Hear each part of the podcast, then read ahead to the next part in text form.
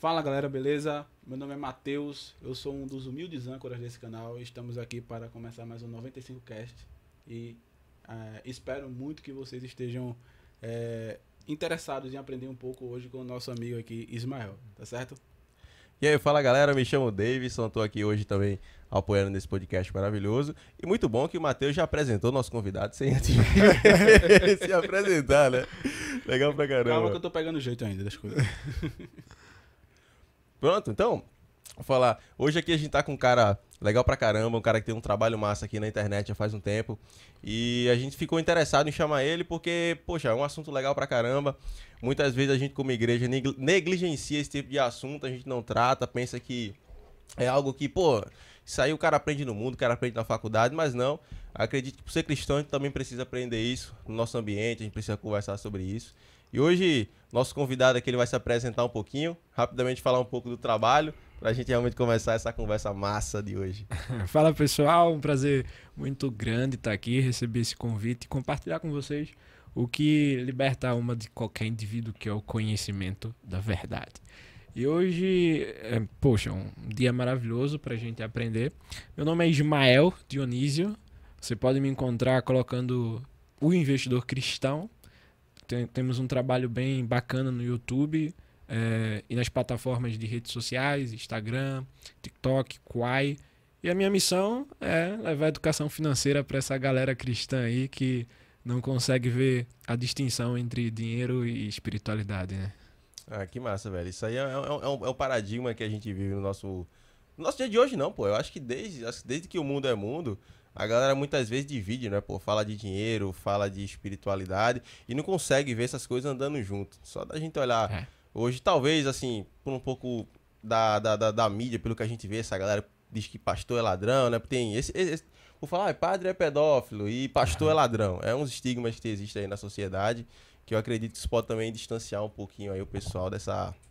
dessa dessa, dessa, dessa cultura de conversar sobre, sobre finanças. A cultura, é, existe uma cultura estabelecida no meio cristão de que o aquele que o pastor, né, o cristão, ele tem que ter uma vida humilde, né, uma vida simples, mas o pessoal por muitas vezes não consegue distinguir o que é humildade do que é, é mediocridade, né? Isso. Entendeu? Então a gente hoje vai falar um pouco sobre isso, distinguir a humildade da mediocridade e falar sobre assuntos bem legais com o nosso amigo Ismael. É da hora, até porque quando a galera vê o, por exemplo, o pastor trocou de carro, galera. Pô, o pastor trocou de carro, irmão, agora. o pastor tá roubando, o pastor tá roubando dinheiro da igreja. Cara, tá esse, desviando. É, esse tá dízimo aí. Esse dízimo, vão dar meu dízimo é. porque o pastor tá andando de BMW.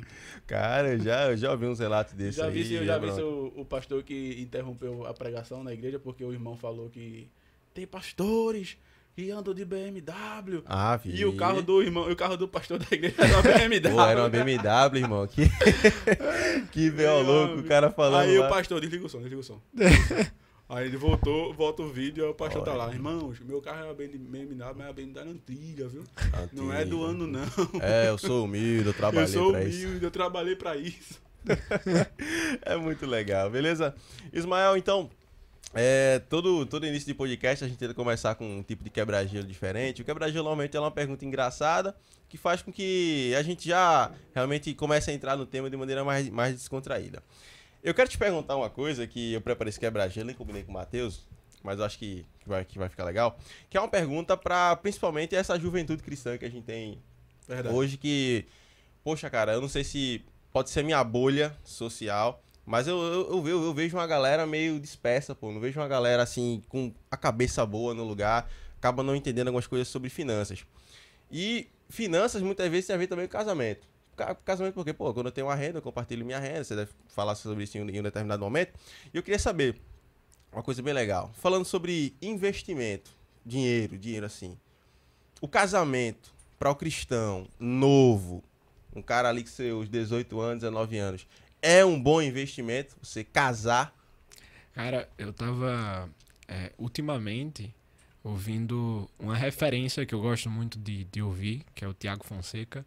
Ele falava que tudo que ele con conquistava, tudo que ele queria conquistar, era por causa de uma companheira, por causa de alguém, por causa de uma menina na época da juventude. Então, muito jovem aí que tá ouvindo, a galera cristã jovem, né? Tá buscando um carro, tá buscando é, uma, uma roupa de marca, um, um iPhone, né? Pra tirar foto assim com o- o- a maçãzinha da A Apple. maçãzinha.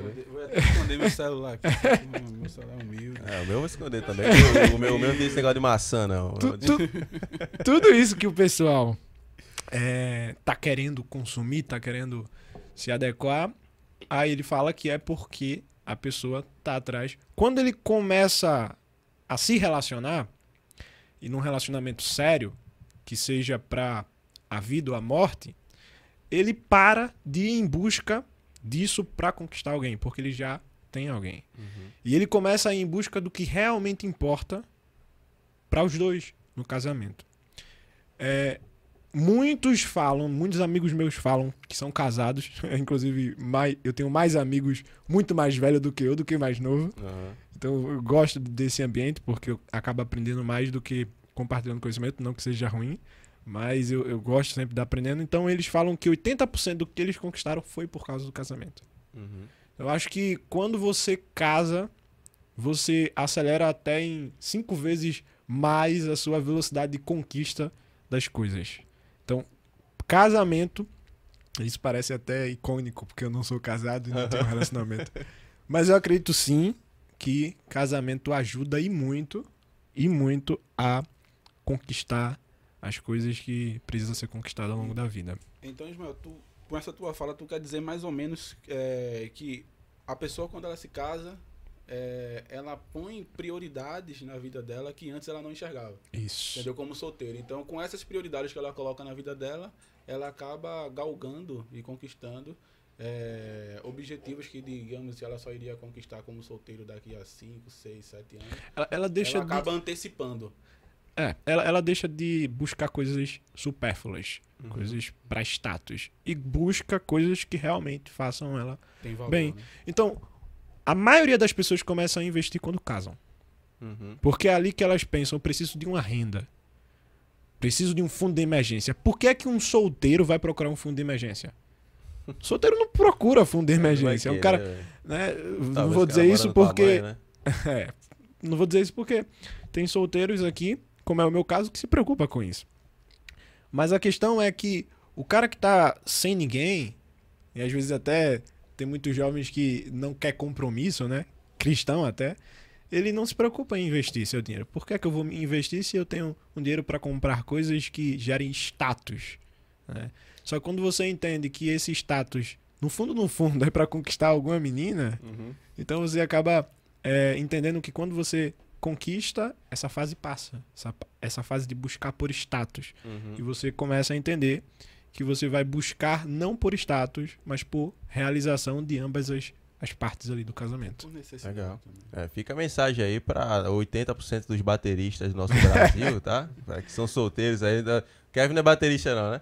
Esqueci de, ó, esqueci até de apresentar o nosso backstage aqui. O Kevin tá, tá acompanhando aqui o Ismael. E hoje Diego aqui é o nosso cameraman aí, o cara dos cortes. Então se der algum corte errado aí, foi Diego, valeu? É, mas assim, é bem. Faz, faz bastante sentido, cara, a tua, a tua palavra, falando um pouco sobre mim. Porque quando a gente casa, aí todo mundo fala, pô, quem casa quer casa, aquela coisa toda. E eu via que a minha mãe, ela se preocupava muito comigo. Porque acho que a mãe, ah, muitas vezes ela coloca na cabeça dela que a gente não tem capacidade de viver sozinho. A gente É. não tem capacidade de, de poxa, eu vou, vou morar sozinho. A mãe fica assim, caramba, você não sabe nem cozinhar direito, como é que você vai morar sozinho? Mas é realmente, quando a gente vem morar sozinho, a gente leva. A gente leva um choque, cara. A gente leva um de choque. realidade, né? Porque a gente começa a entender que as coisas não são realmente tão fáceis. Eu preciso ter um, um, um money, eu preciso trabalhar. Aí começa a chegar a conta da CELP, começa a chegar a internet, começa a chegar conta da conta de água, aí você tem feira pra fazer. E aquilo vai começando a, a realmente. Eu acho que lhe impulsiona de maneira natural você começar a entender o dinheiro de forma diferente. Quando o cara tá em casa, pô, eu acredito que é mal de boa, velho. Eu tô na casa da minha mãe. Não é? Tem uns caras aqui atrás da câmera, não é você, Kevin. Aí daí vocês já vão deduzir. Cara, pô, o cara mora com a mãe, aquela tranquilidade, ajuda com um pouquinho, mas não tem aquela responsabilidade toda. É. Então, acaba que. Acaba juntando mais dinheiro. Era pra ser assim, né? Era pra ser, era pra ser assim. Era pra ser assim, mas eu acredito que nem sempre acontece. Então, poxa, cara, bem, bem, bem legal aí a ideia. Achei, achei bem bacana. Então, assim, é bom casar então, né? É, é bom. Casar é bom, tá vendo? Show de Agora, bola. é, é bom casar, mas cuidado pra não ter desespero e fazer uma escolha É, errada. Ô, rapaz. É, eu acho que casamento é, é o, o investimento na vida que a gente tem é mais perigoso. Uhum, Porque é a pessoa que você vai escolher pra compartilhar tudo. é Verdade. Pra estar com você 24 horas ali. É, pra estar na sua casa, dormir com você, acordar com você. Então acaba que se você escolher uma pessoa pra casar e, e Deus não seleciona. Deus escolhe muita coisa. Você não selecionou a mãe que você nasceu. Uhum. Você não selecionou o pai que você tem. Você não selecionou o local em que você morou durante a infância. Mas você pode escolher com quem casar. É. É o que Deus dá pra você, o livre-arbítrio de escolher. E essa escolha precisa ser é, escolhida com cuidado, porque vai ser a tua companheira. Então imagina, tu é um cara que quer construir uma reserva de emergência, que quer investir para o futuro, e casa com uma mulher que consumista, Que quer um iPhone todo ano. que quer novo. um iPhone, que quer trocar todo o lançamento, quer trocar um iPhone. Não que seja errado, mas se a pessoa for totalmente incoerente com o que você crê, uma hora ou outra não vai dar certo. Você vai ter muita dor de cabeça, muito estresse. Então, assim, é importante analisar bastante quando é, e qual a pessoa que você quer casar. Pô, legal, bacana. Falando, falando sobre, sobre risco, né? Porque o investimento ele requer um risco, né? É. Então, aqui a gente vai falar sobre investimentos hoje. Então, digamos que dentro do mundo do risco aí do investimento, o casamento é um dos que tem o maior índice, né? Isso, é. É, é uma escolha de investimento bem, Bem bem, arriscado. arriscada. Bem arriscado. Legal, beleza. Espero que Messi não escuta isso. Não, pô, mas tu acertou, velho. É. Tu acertou, assim, tu acertou, né? Só o Acertei. futuro vai dizer, mas eu acredito que tu acertou, pô. Acertei, acertei. Eu acertei. Não, eu também acertei com a minha E aí? Ah, não vamos, não Acertei, vamos, não vamos acertei. se complicar, Não, não. vai, vamos- vai, deixa o falar. Ah, deixa o falar. Né? se complicar na hora Pois é. Pronto, Ismael. Então, bem legal aí, bem bacana o posicionamento. Agora, então, vamos, vamos pra essa, essa galera aí da, da igreja que acaba não, não entende muito. Por falar educação financeira. O que é educação financeira? Educação financeira é o quê? Eu aprendo finanças. Então, pra essa galera aí da igreja em geral, mas também voltado pra galera cristã, o que é educação financeira e qual é a importância da educação financeira na vida de uma pessoa? Seja ela um jovem, um adulto, até um idoso. Vamos lá.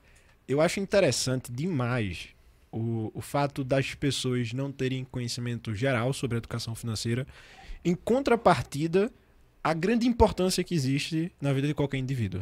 Eu acho assim, a educação financeira se enquadra em questão de importância no mesmo patamar de você aprender a andar e a falar. Por que, Ismael? Porque você aprende a andar por natural, naturalidade. Você vai ao longo do tempo, quando criança, e você aprende porque aquilo é muito essencial. Isso é muito essencial. Se você vai fazer muito aquilo, você aprende aquilo naturalmente e você tem que aprender realmente a se comunicar bem. Então você aprende a falar, você tem toda uma estrutura na sua escola para você aprender a se comunicar bem, não só com o idioma nativo, mas com vários outros idiomas.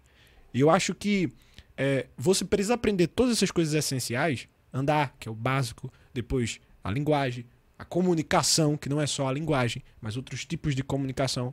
E cada coisa se, se enquadra é, como coisa essencial para você aprender e se agrava como uma essencialidade, porque você precisa usar muito isso. Então você precisa andar muito, você precisa falar muito, você precisa comunicar bastante. Então você acaba tendo essas coisas como essencial. Agora, todo mundo precisa usar dinheiro. Todo mundo precisa É pagar e vender, comprar e vender. E, e o dinheiro, em um certo momento, ele chega a ser algo natural. Na minha casa, a conversa mais, a conversa que eu tenho certeza que vai ter todos os dias é sobre dinheiro. Eu posso não ouvir alguém falar inglês em casa. Na verdade, eu nem escuto, né? Mas dinheiro todo dia fala. Então eu tenho que comprar um, um óleo que faltou, tenho que comprar um- uma margarina que tá faltando, tenho que comprar. é, vou, Comprar o pão. Vou, vou como? Qual, é- qual é o meio de transporte que eu vou? É Uber? É ônibus? Todo dia tem assunto relacionado ao dinheiro. Se tem muita é, necessidade desse assunto, por que é que a gente não aprende logo cedo? Então, tendo em vista que eu falo muito, que há uma demanda muito grande, para mim, esse assunto deveria ser é, mais importante do que história, do que ciência, deveria se enquadrar aqui nos assuntos de aprender a andar, aprender a falar, aprender a se comunicar. Pela Porque quantidade de uso. pela que demanda que ele exige que você tenha na sua vida. Pô, velho, pô, bem, não, bem legal. Se, se a gente for Bem buscar, explicado, é. for, for buscar realmente aí nessa, nessa, onda de, de raciocínio, até quando, quando chega aqui, a gente. Aí eu falei, não, porque, poxa, pra gente fazer isso aqui tem um custo e tal. Ó, qual o valor? Pronto, quando a gente foi comprar esse, esse, esse energético, que eu não vou falar o nome porque ninguém paga a gente. é, Paga nós, paga nós que a gente divulga. É, vamos lá, vamos lá. É, quando eu, eu, eu olhei esse, esse valor um pouco em, em um estabelecimento, tava por um valor. Eu já vi aqui na, na etiqueta e comprou mais, mais, mais, mais barato. Eu já pensei, pô, esse cara já conseguiu comprar algo mais barato. Então, tudo, assim, tudo, tudo tem um custo. Pô, pô, realmente, essa ideia. Pô, vou de carro, ou eu vou, eu no caso, eu vou de Uber, ou eu vou de busão. Quando você pensa nisso, não é nem só a, a, a sua locomoção, você tá pensando realmente ali no dinheiro. Você tá pensando, pô, será que eu tenho um custo-benefício de fazer isso, de fazer aquilo? Então, então assim, vol, vol, voltado a isso, Ismael, aí, aí já vem a pergunta. Cara, por que então, numa educação básica que a gente tem na escola, porque, assim, se é algo tão natural, por que a gente não aprende sobre, sobre, sobre dinheiro nesses lugares? Uma, uma importante pergunta. Por que é que eu não aprendi desde a minha família a investir, a usar o dinheiro de forma inteligente? Vamos lá. Temos alguns pilares, né? A gente tem a família, a gente tem a escola e a gente tem a religião. São os três principais pilares. Eu recomendo todo mundo ler os escritos de um homem chamado Napoleão Hill, que falava sobre sucesso. Ele pesquisou mais de 5 mil pessoas na sua época e identificou os motivos pelos quais pessoas fracassavam e os motivos pelos quais pessoas tinham sucesso.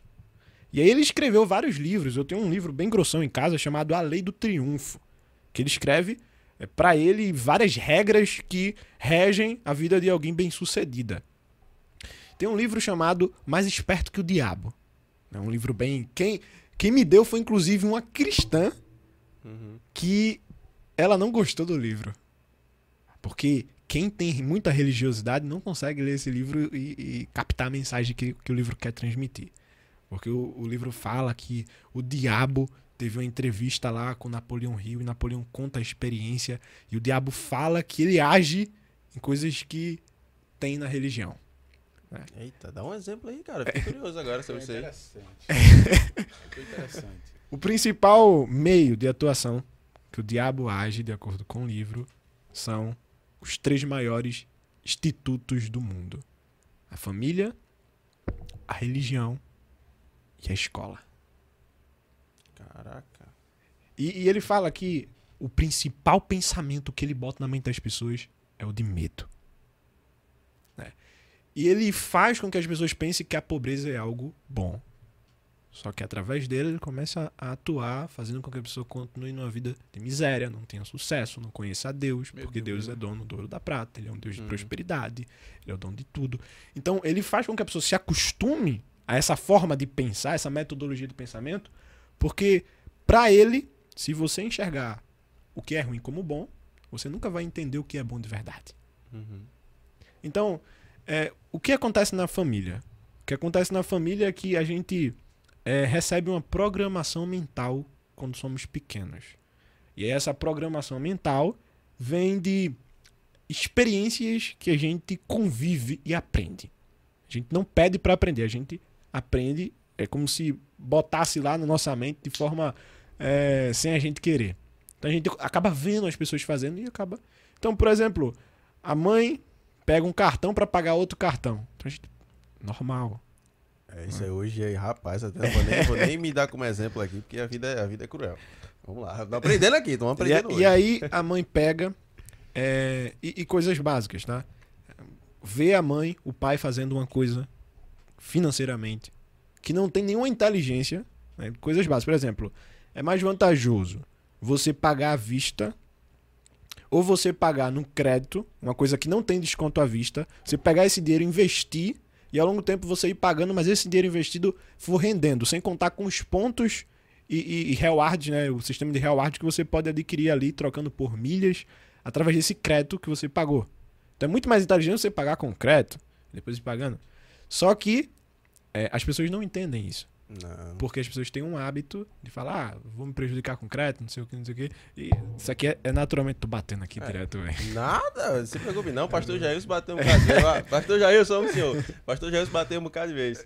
Ó, e- exi- existe até uma tem, uma. tem uma dinâmica, eu não sei, pode ser um, um mito, uma verdade. O pessoal falava muito. Pô, não, cara, meu irmão, o cara é rico, pô. O cara comprou um carro à vista, pô. O cara comprou um carro à vista. Um rico que compra um carro à vista, assim, esse cara, ah, ele agiu correto ou depende muito da, da ocasião? Cara, vale muito mais a pena comprar um carro. Agora, como é um valor muito grande, às vezes você tem um desconto grande à vista. Uhum. Aí você tem que conciliar, tem que fazer o cálculo se realmente esse desconto vale a pena ou se realmente vale a pena eu comprar num crediário e o valor investido aqui, o valor que eu tenho for investido e, e for pagando ao longo do tempo. né? isso é até discussões que a gente pode depois aprofundar sobre vale a pena mais comprar uma casa Oxi, ou alugar. nisso daqui a pouco. mano. Mas o, o que eu quero dizer aqui sobre a pergunta que você me fez, por que, é que a gente não aprende isso desde a Uhum. infância? E, e- e a resposta que eu trago aqui é o seguinte: primeiro, programação mental. Nós recebemos programações mentais dentro da família que a gente é constituído. Então, os hábitos que os nossos pais, que os nossos tios, que os nossos eh, amigos têm, nos formam, nos influenciam, faz a nossa programação mental. E em relação aos hábitos financeiros, nós temos hábitos péssimos ao nosso redor. Então, nossa programação mental na família inicia assim. Aí a gente vai para a escola, né? Completa uma certa idade, vai para a escola. Na escola não existe ensino de educação financeira, é uma matéria de educação financeira. Não não? existe. Não existe. A primeira vez que eu tive conhecimento foi de um livro que eu li, quando eu estava já fazendo técnico. Conhecimento de financeiro, né? Empreendedorismo e tal. Lá na, na, na escola técnica te- teve uma matéria de empreendedorismo. Só que é uma escola técnica, nem todo mundo passa no vestibular. É a federal, é um vestibular difícil, é muito concorrente. Eu tive a sorte de nunca ter estudado em escola- pública. Então eu tive essa vantagem. Por nunca ter estudado em escola pública, eu ia concorrer com pessoas que nunca estudaram, eu ia ser cotista. E aí, eu tava estudando bastante, eu dava aula, então eu tinha uma facilidade melhor, e eu só passei por causa de matemática, na verdade. Então, é, Kevin tá ali, pode comprovar isso. então, a gente estudou junto. Mas o que é que, o que, é que, eu, o que, é que, eu, que eu digo sobre isso? Qual a minha resposta para isso? Por que, é que a escola não ensina sobre dinheiro? Porque a escola não quer que você se torne rico. E a escola, quando eu falo escola, eu falo do governo, da instituição. É, e eu- biblicamente a gente pode chamar de sistema do mundo, né? Que Paulo fala muito sobre isso na Uhum. Bíblia. Então esse sistema quer que você fique no mundo de pobreza. Quer que você ele não quer que você enriqueça. Ele não quer que você prospere, né? Uhum. A palavra prosperidade biblicamente faz mais sentido. Por quê? Porque se você prospera, você, primeiramente, num, cenário mais lógico, você tira os benefícios do governo. Então, se você prospera, os caras que estão lá, né, vai ter menos benefícios porque você está prosperando. Então, o governo quer que você seja um funcionário, o gov- o governo quer que você trabalhe na mesma, no mesmo ciclo que todo mundo, porque para ele o governo vai continuar recebendo as taxas, vai conseguir recebendo e ele vai conseguir receber o pagamento. E por incrível que pareça, quando você é pobre, você gera mais renda pro governo do que quando você do que é rico. quando você é rico. É verdade isso? Com certeza. Caraca, velho. Você, quando é pobre, você gera mais renda pro governo do que quando você é rico. Entendeu? Por mais que você fale mal do governo. Uhum. Os ricos não costumam falar mal do governo. Os ricos costumam trazer soluções para se desviar das taxas do É, governo. Uhum. Já os pobres falam mal, mas é o que mais contribui para o governo. Caraca, velho. Que, que, que coisa assim. Pô, que coisa triste. Pô, o pobre sofre pra caramba, velho. Na moral, que coisa triste. Porque a gente para pra pensar, pô, eu sou pobre, eu já nasci numa. numa, numa eu nasci numa família pobre. É, então quer dizer que ainda o governo consegue me atacar mais do que ataca um rico. Pô, então a gente. É assim, pra Deus, coloca assim, Deus, assim, a pessoa nasce pobre. Acredito que Deus colocou você pra viver no, no modo hardcore, velho. Assim, pronto, você vai viver ah, no easy não. Quem nasceu no berço de ouro, pô, vai, vai viver no fácil, cara. Só vai fazer besteira se realmente não tiver uma mentalidade boa. Agora o pobre, hoje, graças a Deus, eu percebo que tem, tem pessoas que tá, tá com mentalidade diferente. Mas mesmo sendo difícil, eu percebo que hoje tem pobres que estão conseguindo mudar a mentalidade para poder crescer, velho. Eu não sei se, se tu já se deparou, se tem algum exemplo de, um, de, uma, de uma pessoa que veio de um lugar muito simples, mas por mudança de pensamento, ele conseguiu crescer.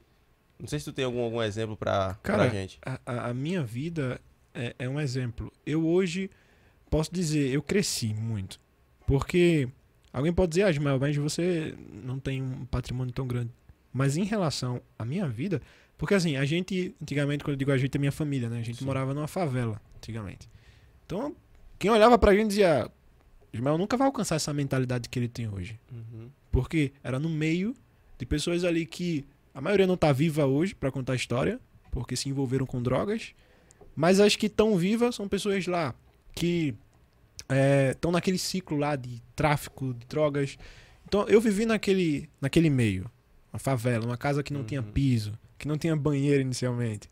Então pra você comparar a minha casa atual hoje, a casa em que eu moro, o, a, a- é porque eu, eu gosto muito de, de ver o que a pessoa projeta pro futuro e não só o que tem. Uhum. Mas os meus projetos pro futuro em relação a que- de onde eu vim, pra mim eu, eu sou muito, muito abençoado. Muito.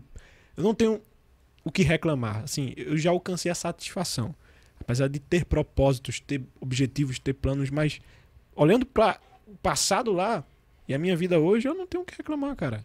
Eu- a gente dependia do, do Fome Zero na época, né? Famoso Zé. da- do lanche da escola. E, meu irmão, a gente. Quando a gente entrou lá na minha casa, a gente não tinha nem teto. A manhã botou uma lona e a casa parecia um foguete, né? Eu e meu irmão ficava Nossa. se divertindo, pensando que tava no, no aeronave. Hoje a gente vai pra lua. Mas se a gente parar pra olhar e, e reparar, a gente vê que aquela situação era caótica. Uhum. Era uma situação de você dormir e minha mãe passou por isso. Ela acordou e tinha alguém baleada na frente da casa dela. E na madrugada ela não conseguia dormir, ela ficava chorando. A gente já estava dormindo. Ela conta essa história. E no dia seguinte, ela ouviu os tiros de madrugada. No dia seguinte tava o corpo lá. A polícia chegando e tudo mais.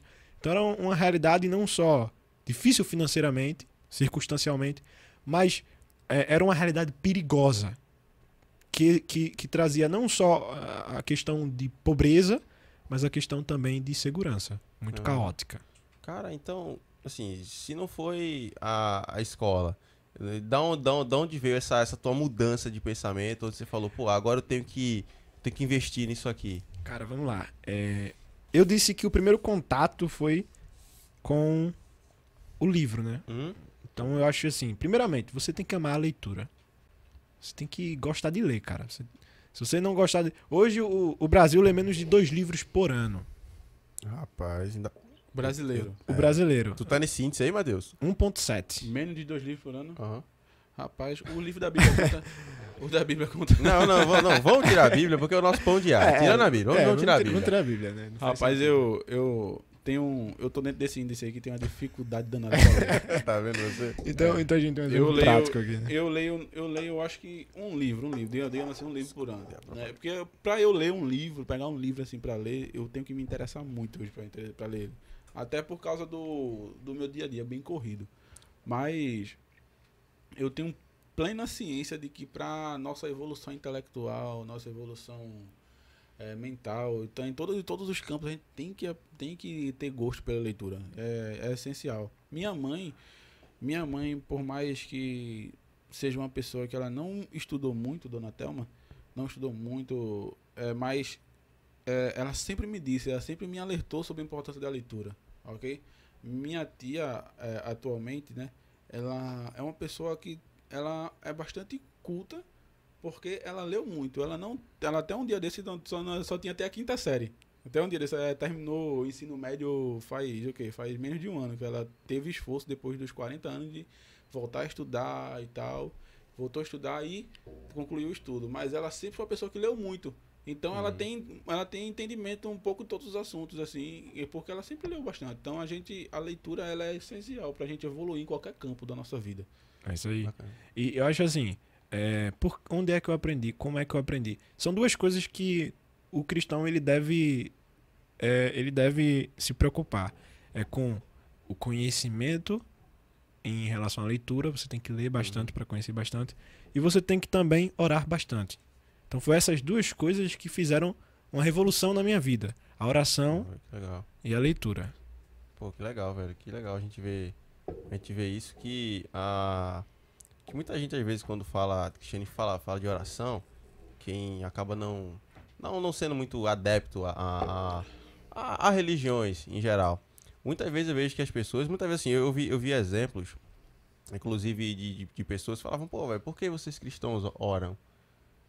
Porque assim, quando você tá lá em oração, até eles falam, não, não, porque de acordo com a, a psicologia, porque quando você está orando, isso as, as pessoas falando, né? Dizendo Aham. que não, não, tinha, não tinha fundamento a, a oração. Não, porque quando você está orando, assim, você acredita que está falando com o ser, mas ali na verdade você está falando consigo mesmo, você está alimentando o seu ego, lhe dando autoestima.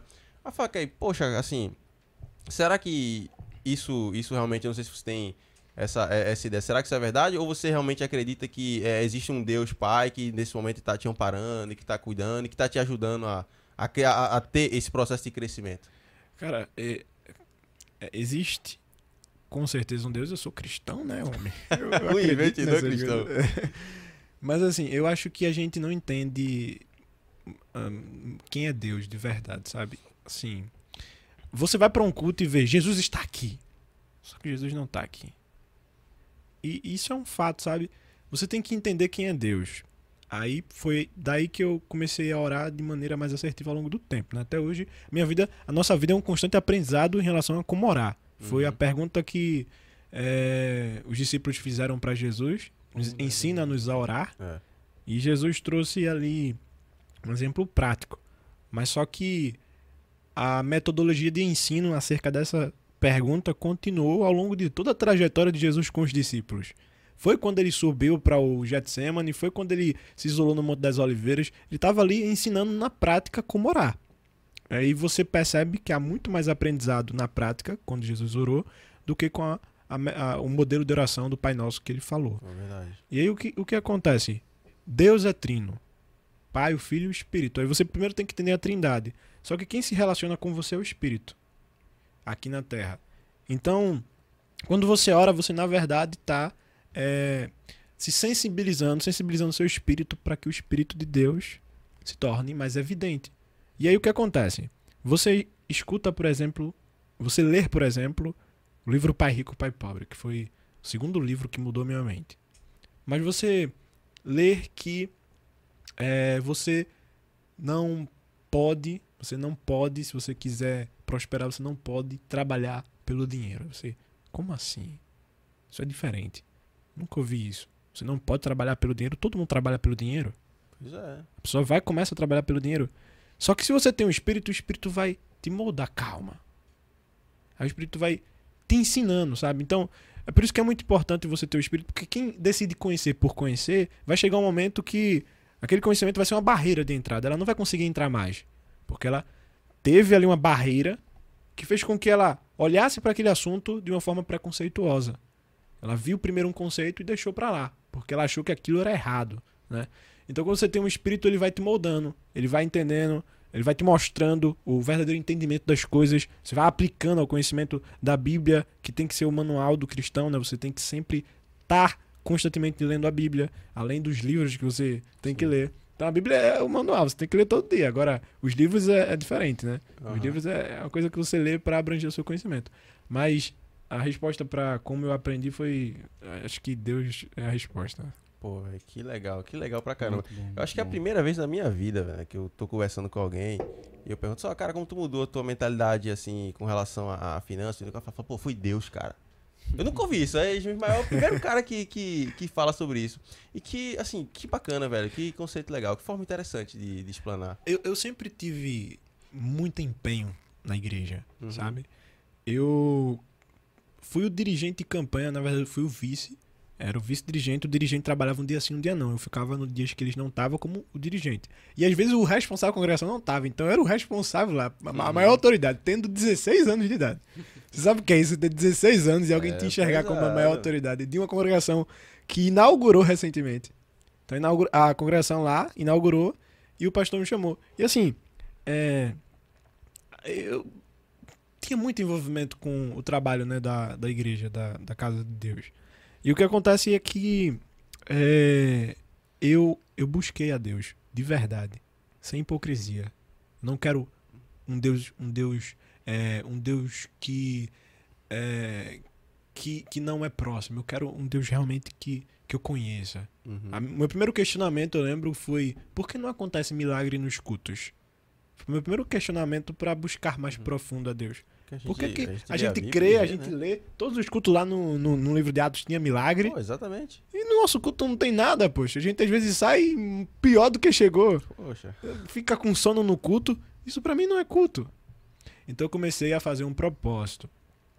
É, período de todos os dias, chegar de 5 da manhã na, na igreja, eu tinha a chave da congregação. Então eu pegava a chave, abria a igreja, ficava de 5 da manhã até 11 horas mais ou menos. 10 horas.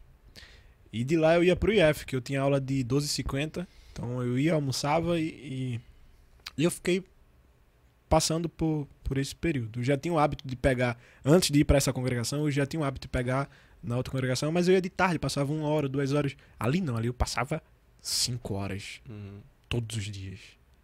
E aquilo ali mexeu muito comigo, porque, cara, eu aprendi muita coisa. Deus foi mudando muito a minha mente. Então, a primeira coisa que Deus eh, foi mudando minha mente, eh, Deus mudou meu jeito. Eu- Eu digo literalmente você pegar as pessoas da congregação e perguntar sobre eh, esse quem foi Ismael, você dizer, pô, Ismael passou por um momento em que a gente pensava que Ismael tava doido. Porque a minha vida mudou. Eu, meu semblante mudou, minha forma de olhar mudou, minha forma de falar mudou, meu comportamento mudou. Então eu acredito que eu realmente tive um destravamento espiritual ali e entendi o dinheiro de outra forma. Uhum. Eu vi o dinheiro de outra forma. Não via mais o dinheiro como algo maligno, como algo ruim. E, e foi um processo para eu entender isso. Eu tinha muita dúvida, até mesmo quando é, eu, eu tive várias experiências espirituais, mas ainda assim o dinheiro ficava, ficava com questionamento, sabe? Era uma das principais questões que eu tinha no- na espiritualidade, era a relação do dinheiro com a espiritualidade. Porque eu pensava, cara, mas Jesus não, não, investia, não tinha nada, eh, não tinha onde repousar a cabeça, né? Aquela passagem. Uhum. Mas é o nosso exemplo. Como é que eu devo me relacionar pelo dinheiro? Por que eu tô fazendo o que eu faço? Por que, que eu vou trabalhar para se Jesus o que é que eu vou como é que eu devo enxergar o dinheiro? Foi um grande questionamento, passei uma grande parte da vida. Acho que ah, os nossos questionamentos devem durar até a gente morrer, a gente deve, Uhum. deve ter. Acho que a gente deve sempre se questionar e questionar pessoas que pensam diferente. Mas é, eu aprendi muito sobre a relação do dinheiro com a espiritualidade e que tem muito mais coisa a ver do que a gente pensa. Caramba. Caramba, Ismael. Olha, é. Eu, por experiência própria, eu, eu percebo que. Não, por experiência, experiência própria e por experiência de outras pessoas. Percebo que quando a gente tem um- uma forma de pensar, né, que é importante para nossa vida, né? E a gente acaba mudando drasticamente essa forma de pensar, as pessoas costumam entrar numa crise de assim, identidade. Uma crise de identidade porque porque você há um destravamento na sua mente e você começa a pensar totalmente diferente daquilo, porque através de alguma coisa, algum aprendizado que você teve, ou até mesmo, como você falou, Deus eh, lhe mostrou algo diferente daquilo que você pensava, de aquilo que você acreditava ser uma verdade absoluta, aí há, há um destravamento. Isso geralmente ca- causa, em algumas pessoas, uma crise de identidade. Acon- Chegou a acontecer isso contigo? Cara, é, eu acho que a minha experiência foi pra mudar a minha identidade. Uhum. Eu, eu não sabia quem eu era até aquele momento. Eu acho que aquele processo de mudança na minha vida foi pra que eu enxergasse quem realmente eu era. E quem passa por crise de, de identidade precisa realmente mergulhar na, numa experiência espiritual. Porque nós somos essencialmente espírito. Uhum. Então não tem como você entender quem você é no corpo. Você tem que. Quando Deus chamou Abraão, Deus disse para Abraão: é, Let's let her. Let's let her. Que no é, original significa sai-te para dentro de ti. Então não é sai da tua casa. A expressão significa sai-te para dentro de ti. E o que me chama a atenção nesse, nessa, nessa história, que é a história da patriarca de, das três maiores religiões, né? Que é o, o judaísmo, o cristianismo e o, e o Islamismo. e o islamismo. Então você tem lá a chamada de Abraão com Deus dizendo para ele entrar dentro dele. E isso é uma questão de identidade. Todos que estão dando um passo para a prosperidade, para o chamado que Deus quer, para o propósito da sua existência, eles precisam entender quem eles são. Sabe? Eles precisam conhecer. Às vezes não é só, ah, parece algo tão simples de entender quem eu sou, mas só que entender quem você é é muito amplo, porque você vai mergulhar dentro de uma infinidade de coisas que está dentro de você. E cada ser humano é um ser humano. Cada ser humano é um diferente de outro. Então cada ser humano tem um mundo dentro de você. E você tem várias coisas dentro de você que você não sabe que tem. E sair para dentro de você é justamente você tentar lhe enxergar de forma realmente, é, realmente sincera. né, De quem você é realmente. E aí é, as pessoas chamam muitas coisas para justificar coisas que elas fazem. É, ah, eu, eu, eu minto aqui, mas isso aqui não é uma mentira, isso aqui é outra coisa. Eu fofoco aqui, mas essa fofoquinha não é isso aqui. É outra, eu tô argumentando aqui sobre a vida dele Sim. e tal. Mas o que acontece é que é, isso é justamente para evitar enxergarmos quem nós somos. Só que a gente precisa entender quem nós somos. Eu acho que para entender isso você tem que ter uma chamada de Deus. E para ter uma chamada de Deus você tem que mergulhar na presença de Deus. É verdade. Eu digo, eu digo a todos, cara. Eu digo a todos que é, o Davidson de antes, pra quem teve a oportunidade de me conhecer, o Matheus, é, Diego, meu irmão, me conheceu antes, não tem como ter me conhecido antes. Quem me conheceu antes e quem me conheceu agora, eu digo pra todos, eu digo, cara, assim, a melhor coisa que eu fiz na minha vida foi reconhecer a Cristo como meu salvador. E depois disso, eu percebo assim, tem gente fala: "Ah, não, Davidson, mas foi você que foi crescendo, foi você que foi amadurecendo, isso seria um processo natural". Cara, eu acredito que Deus, ele me ajudou a fazer tudo isso. E que na verdade Deus ele mudou a minha mentalidade, a forma como eu vejo o mundo hoje é muito diferente do como eu via antes. E, e eu chegar pra, pra dizer assim, não, isso foi o processo de. A, a, a- foi você que amadureceu e mudou a sua mentalidade. Beleza. É o fato, a pessoa quando cresce, ela amadurece. Mas eu, assim, Deus ele participou disso ativamente na minha vida. Claro. E eu tenho que declarar isso pra todo mundo. E tem pessoas que não têm a sensibilidade de, de, de entender esse tipo de coisa. Então, cara, faz parte pra caramba. De novo, assim, muito bom ouvir sobre que Deus mudou a mentalidade sobre, sobre, sobre dinheiro. As pessoas têm esse paradigma. Na verdade, o cristão, ele tem esse, esse preconceito. Tem algumas coisas que o cristão tem preconceito de falar. É dinheiro, né? Dinheiro é, é, é um fato. Tem uma coisa que mudou completamente agora, que é, é sobre política. Cristão não poderia falar sobre política. Hoje em dia é padrão, né? Cristão ama falar sobre política, Era ama vestir era- camisa. Era um extremo e virou outro, né? É, exatamente. Não Mas podia falar de jeito nenhum agora, meu Deus. É. Eu falei, aí eu falei dinheiro, né? Não, não, cristão não, não poderia falar sobre dinheiro, não falava sobre política e não falava sobre sexo. São as coisas que o cristão, assim, por- é proibido, não posso falar sobre isso não, isso aqui é errado. Mas hoje mudou a mentalidade da política para um extremo que eu também já percebo que é meio perigoso em, em, em alguns, em alguns viés. Uhum. Sobre sexo ainda tem essa, essa trava, mas eu acredito que também as já coisas Tá, já tá bem melhor. tá né? bem melhor. E sobre, sobre finanças, a gente tá aqui hoje gravando esse podcast para começar a fazer que o povo Justamente. desenvolva essa mentalidade. Então, já puxando esse gancho, o que é que tem a ver? E qual a importância, nome, assim, Perfeito. o seu codinome é um investidor cristão, né? É o nome do teu trabalho. Qual a importância e qual a relação do mundo das finanças com o cristianismo, com você ser cristão? Show de bola. Vamos lá. O que é investimento? Acho que é a primeira pergunta boa, geral. boa. né? Eu vou chegar na parte da importância para o cristão, mas investimento é você dar e receber mais. Dar e receber mais. Esse princípio de investimento, né, que é você dar, de acordo com o risco que você tem, você tem a probabilidade de receber algo. O princípio de investimento é o princípio do cristianismo. Você dá e recebe.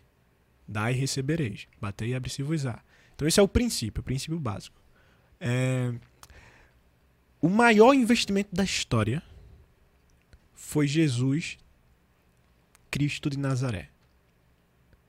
Deus tem investido Jesus aqui na terra, algo muito arriscado, fez com que houvesse muitos rendimentos. O cristianismo é a maior religião do mundo, né? eu sou cristão, então foi o maior. Eu já quero entender o investimento como algo totalmente bíblico. Primeira coisa aqui. Que visão massa, I- né? Investimentos não é algo Que visão boa. Pô, investimento é algo totalmente bíblico. Então, bater e abre-se vos á. Esse é o princípio de investimento. A, a regeneração, a crucificação é investimento. Jesus carregou os pecados. Só que ele não carregou por carregar. Ele carregou para ter um retorno lá na frente que impactasse e tivesse muitos dividendos. Tivesse muitos benefícios para a sociedade lá na frente. Então, isso é investimento. Tá. Então, a primeira coisa, investimento é algo bíblico. Investimento é um princípio que existe desde a antiguidade. Deus criou os investimentos. Deus criou os investimentos. A segunda coisa que eu quero dizer é que toda pessoa precisa se preocupar em investir, porque toda pessoa precisa ter um sustento, uma renda passiva que custeie sua, uh, seu estilo de vida, tá? Então imagine você ter que trabalhar para ter a sua sustentação de vida até morrer. Não faz sentido. Não faz sentido. Quem não consegue investir é, para ter uma renda que custeie o seu padrão de vida ao longo do tempo, né, vai ter que trabalhar até morrer. Tem um homem chamado Warren Buffett, que é considerado um dos maiores investimentos do mundo, que ele fala que quem não consegue criar formas de ganhar dinheiro enquanto dorme, vai ter que trabalhar até morrer. Então, investimento, de forma geral, é importante para a sociedade. Isso aqui deveria ser ensinado nas escolas. Poxa, isso aqui deveria ser ensinado nas famílias. Isso aqui é muito importante. Mais importante do que aprender, é, mais importante do que aprender ciência, tá? Então, investimento é importante até do que ciência. E a segunda coisa é que investimento é muito mais importante para os cristãos. Agora, por que, Ismael? O investimento é o princípio de dar e receber. Tá? Então, quando eu investo numa empresa, eu estou investindo em pessoas que estão recebendo um salário, que estão sendo sustentadas, recebendo, é, que estão trabalhando lá. Estou investindo, tá? vou receber ao longo do tempo, mas esse investimento está beneficiando muita gente e depois vai chegar a mim. Tem uma, uma, uma linha de que eu boto, muita gente recebe, parte disso vem para mim. Né? E o tempo que é, o que eu recebo compensa o que eu investi, às vezes demora anos. O indicador que a gente estuda no mundo dos investimentos de retorno do investimento é o PL, que é o preço sobre o lucro. E o PL é medido em anos. Então, PL 3 é 3 anos, PL 2,5 é 2 anos e meio. Uhum. PL é anos. Tá? Por quê? Porque o investimento primeiro alcança outras pessoas para depois alcançar-me. Tá? E por que isso é, é, é necessário ainda mais para o cristão? Porque o cristão ele precisa entender que a vida dele não é para ele. Os nossos olhos não estão voltados para a gente. Os nossos olhos estão voltados. Eu estou vendo vocês e vocês estão me vendo. É. Então, ou seja, se é um princípio. Jesus criou o nosso corpo, a anatomia do nosso corpo, para a gente aprender algumas coisas: dois ouvidos e uma boca. Temos que ouvir mais e falar menos. Dois olhos na frente do seu rosto, para você enxergar as pessoas e não enxergar você. A vida do cristão é constantemente para que ele enxergue os outros e não ele mesmo. Porque a partir do momento que eu transformo minha vida para impactar as outras pessoas, para impactar o mundo, para impactar o meu próximo, para impactar a minha família, então eu tenho que é, mudar a forma de agir, mudar a forma de, de comportar-me, porque não é sobre mim, é sobre as pessoas. Não é o benefício que vai me trazer, é o benefício que vai trazer as pessoas. Invariavelmente, quando eu ajo assim, eu tenho muito mais retorno. Só que se meus olhos estiverem nesse retorno, eu nunca vou ter esse retorno. Uhum. Mas o problema é que é, os cristãos pensam que investimento é algo de outro mundo, só que investimentos é algo principalmente do cristianismo. É algo é um princípio que, uhum. pô, é um princípio da Bíblia, é um princípio que abrange todo mundo. Mas por que é importante para o cristão? Primeiro, se o cristão consegue alcançar uma renda que custeia o padrão de vida, ele vai orar menos ou mais? Mais. Mais, Obviamente, ele vai orar mais se ele for cristão de verdade, né? Porque é, pode ser também que. ele pode estar tá investindo mais para assistir mais Netflix, é. né? Mas assim, quando você consegue uma renda passiva, é aquela coisa, né? O dinheiro potencializa quem você é. Uhum. Tá? Então, quando você consegue uma renda passiva, você vai se dedicar pelo menos eu, ao seu propósito. Então você vai ter mais tempo com Deus. Você vai ter mais tempo com pessoas que você quer ajudar. Uhum. Então você consegue ajudar mais gente com mais dinheiro que você tem. Se eu consigo ajudar mais gente com mais dinheiro que eu tenho, essencialmente, investimento deveria ser o assunto principal para o cristão. O cristão deveria se interessar mais por investimento que qualquer outra pessoa.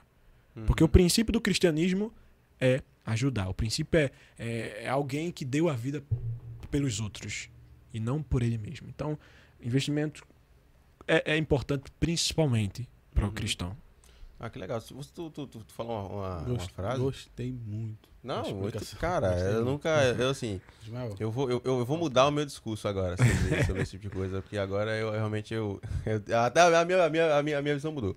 E assim, Sim. o Ismael, ele, como muitos dos nossos irmãos cristãos, né, jovens, não só jovens, como pessoas mais velhas também, que devem estar acompanhando a- o nosso vídeo, né, muitos são leigos, né, em questão de, investimento, né? Uhum. E você colocar esse contraponto de que o investimento é algo que foi Deus que estabeleceu e que Jesus ele foi uma maneira de investir na humanidade, isso muda completamente a concepção das pessoas, entendeu? Sobre a questão de ter acesso ao dinheiro, porque a gente, como Deus falou, o, o tabu, o tabu do dinheiro na igreja nada mais nada menos é do que é sobre o amor ao dinheiro, né? Porque a Bíblia fala, alerta sobre o amor ao dinheiro. Então, não necessariamente o investimento é amar ao dinheiro. O investimento é, como você explicou muito bem aí, ajudar ao próximo, né? E consequentemente você se ajudar.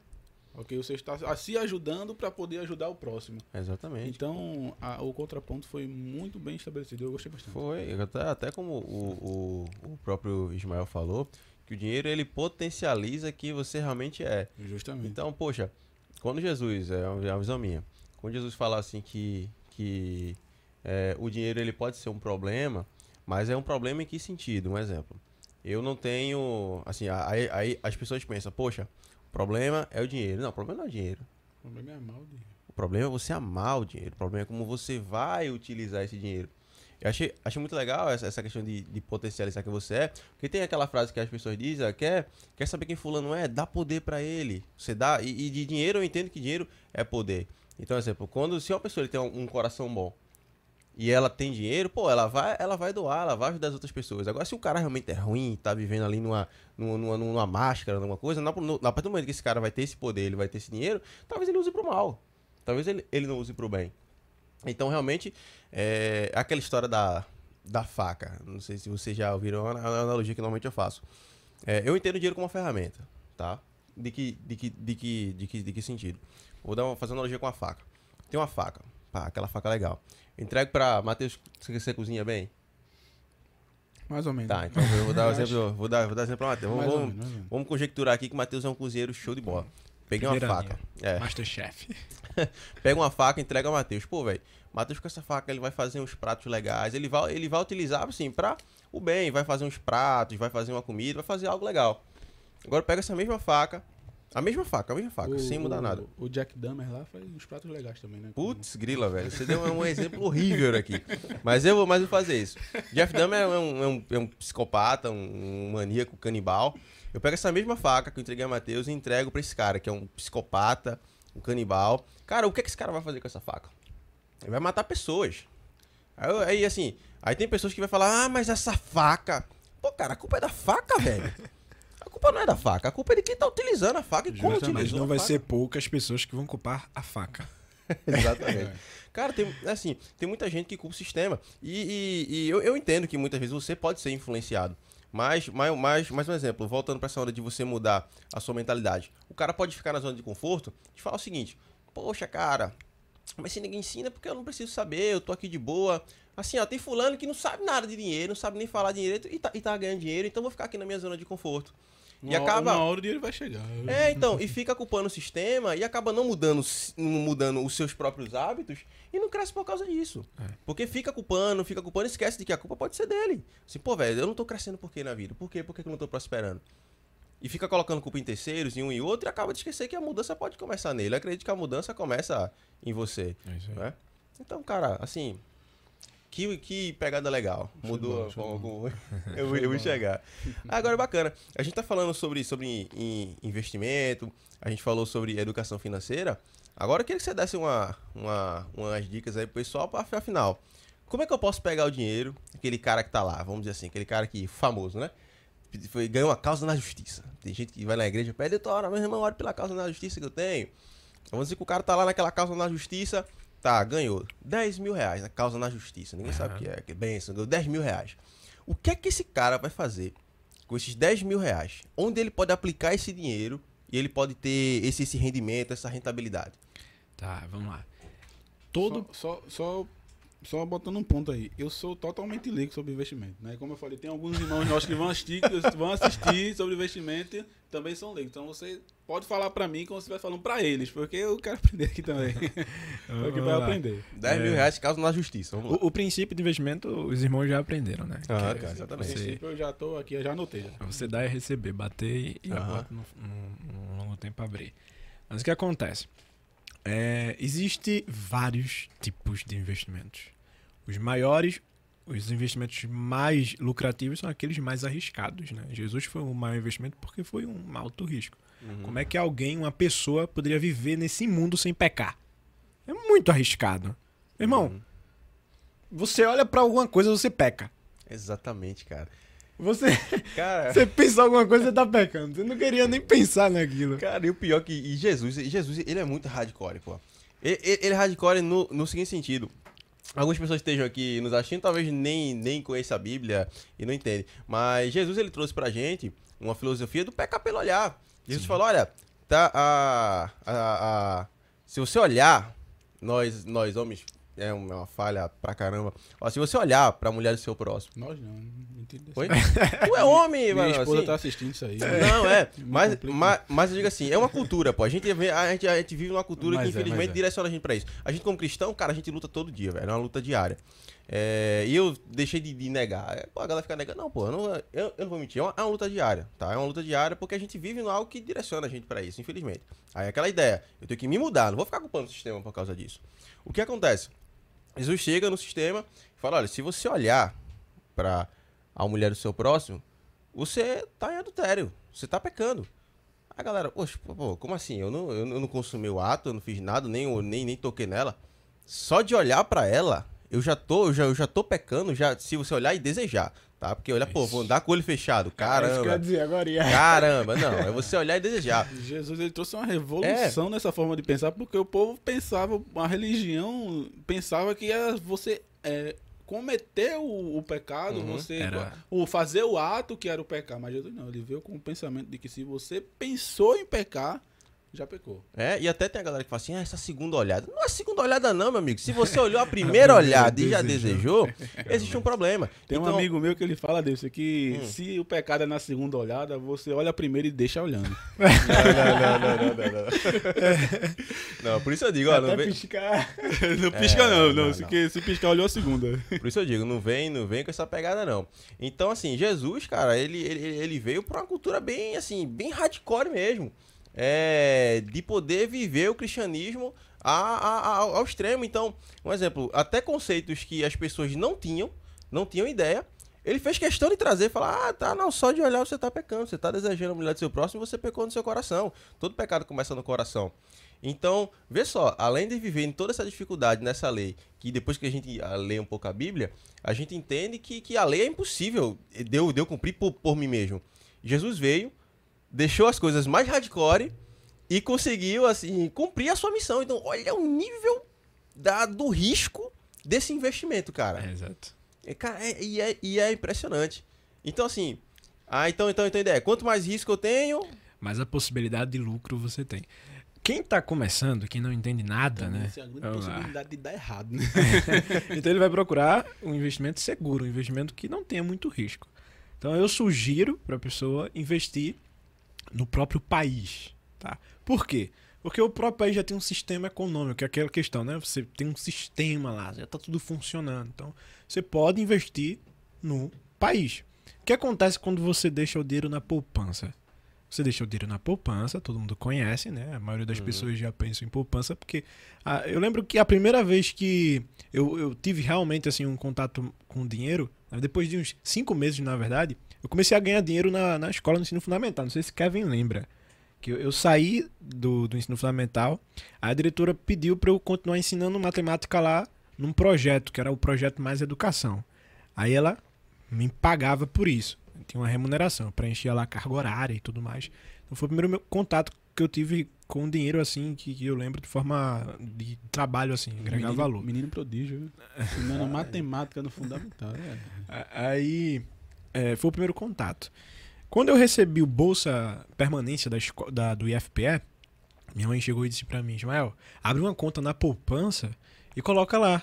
Porque você, você não vai mexer nesse dinheiro, mas o dinheiro vai estar rendendo ao longo do tempo. E você vai, ao longo do tempo, ver que o dinheiro vai estar aumentando.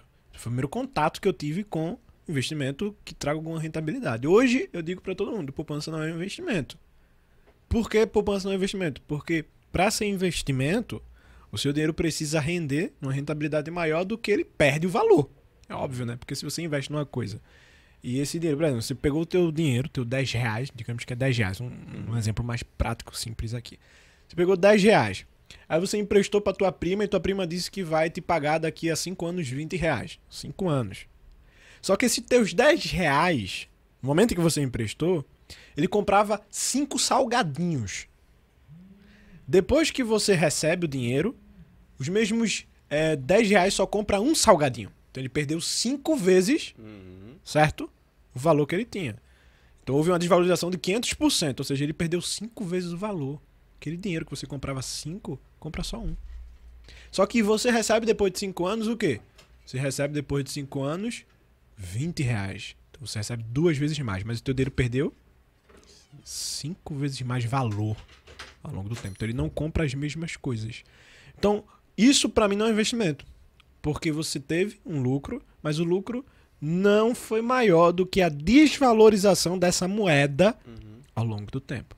E a poupança tem uma rentabilidade menor do que a desvalorização do real. Tá?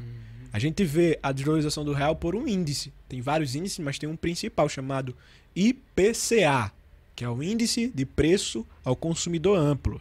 E esse índice, nominalmente, mensalmente, é menor do que o índice da poupança, de rentabilidade da poupança.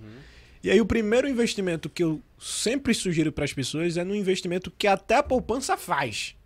A poupança investe o dinheiro em um determinado local e te dá uma rentabilidade menor, que é chamado de Tesouro Nacional. Né? O que é o Tesouro Nacional? Todo país ele tem uma casa da moeda, que é o lugar em que é produzida a moeda para distribuir para o povo. Uhum. Todo país tem uma casa da moeda. E aí, todo país, ele recebe investimentos interno e externo para investir em infraestru- infraestrutura, estrada, hospitais, certo? Ele recebe investimentos. E o que acontece? Para receber esse investimento, ele criou um tesouro, que é um- o tesouro do país. Esse tesouro aqui é o responsável por receber investimentos e dar dinheiro para as pessoas que investiram com a rentabilidade Uhum. né, com lucro. Então, é o investimento mais seguro atualmente para quem tem dinheiro que quer investir. É o tesouro direto. Dentro desse tesouro direto há vários tipos de investimentos.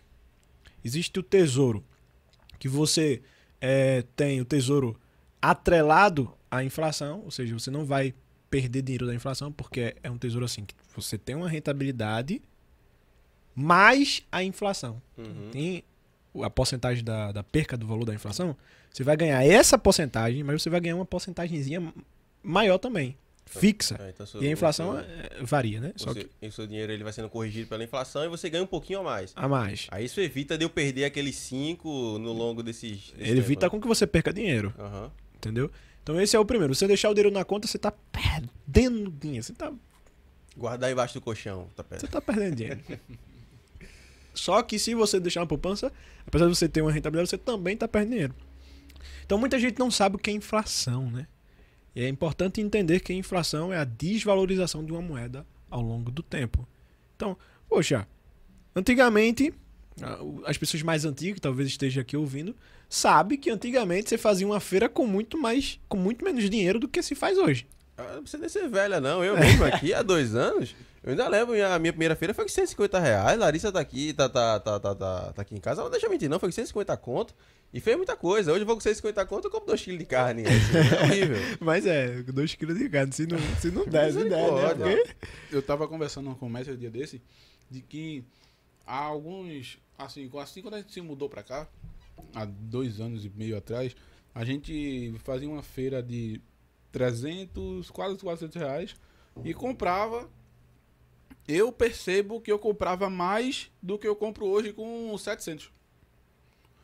Eu trazia mais coisas, mais produtos. Eu até fiquei, até até tava comentando, mas a gente fazia uma feira mais barata, mas a gente trazia mais produtos, né? Entendeu? Então, isso meio que entra no assunto sobre a desvalorização. Isso, Isso. é inflação, isso aí? É, é, na verdade, isso aí não é a, a ideia da inflação, mas é a consequência da inflação. Uhum. É o teu dinheiro perder poder. Isso é a consequência. Não é a inflação, mas é a consequência. Aham. Perder o poder de compra, né? O Perdeu, dinheiro. perdeu o poder de compra, exatamente. O valor que ele tem, ele perde. Só que, não vou me deter a, a noção aqui de inflação. Se você quiser, você pode ir lá nos meus canais. Eu tenho muito vídeo sobre inflação. Mas o que, que eu quero dizer aqui? Eu quero dizer que o banco dos bancos, que é o Banco Central, também conhecido como Bacen, ele tem metas inflacionárias. Então existe algo chamado é, chamado meta inflacionária que metrifica o quanto de inflação eles vão tentar fazer ter um determinado mês. Isso aí é, é uma meta que eles precisam bater. Uhum. Ou seja, o teu dinheiro, você querendo ou não, vai se desvalorizar. Putz. Vai se desvalorizar porque é uma meta do banco, do banco dos bancos, que é o Banco Central. E só para entender, o banco ele lucra com a desvalorização da moeda, o Banco Central, ou, ou, ou não? Ele, É, o que é, o, que é, o, que é, o que é que ele ganha com isso? Eu fiquei na ele dúvida. ganha né? alguma coisa Ele com tá isso? ganhando com isso me ferrando? Ele lucra. quê? Por quê? O que acontece? É, porque tá ferrando o cara, velho. Eu ia que 50 conto, comprava Cara, muita coisa, agora eu compro 2 quilos de. Por que, é a pergunta, né? Por que o Banco Central tem meta de inflação? Vamos lá. É, a inflação é ocasionada por vários motivos. E um deles é a movimentação financeira. Quanto mais se movimenta dinheiro na sociedade, menos valor esse dinheiro tem. Tá? Então, quanto mais se movimenta algo, ao longo do tempo, esse algo tende a perder valor. Uhum. É uma lei chamada lei da oferta e da demanda. Se você movimenta muito, você tende a perder o valor. Então, antigamente, na Roma, existia uma moeda que era desse tamanho aqui. Uhum.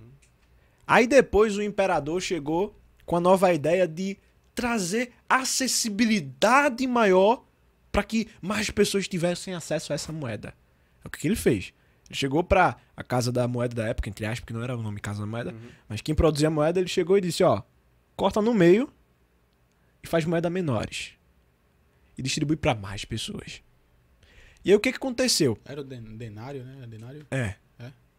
Que veio a noção do dinheiro, né? Uhum. Então, o que aconteceu? A- as pessoas tiveram mais acesso ao dinheiro, só que esse dinheiro valeu menos. No fim das contas, dá no mesmo. Uhum. Dá no mesmo. Porque vai ter pessoas que têm acesso, tem, mas esse dinheiro vai valer menos. E no fim das contas, as pessoas eh, que têm inteligência financeira vai acabar sempre vindo, o dinheiro vai estar na mão dela. Uhum. Mas o que acontece é que mais movimentação financeira desvaloriza o dinheiro. E o banco quer movimentação financeira.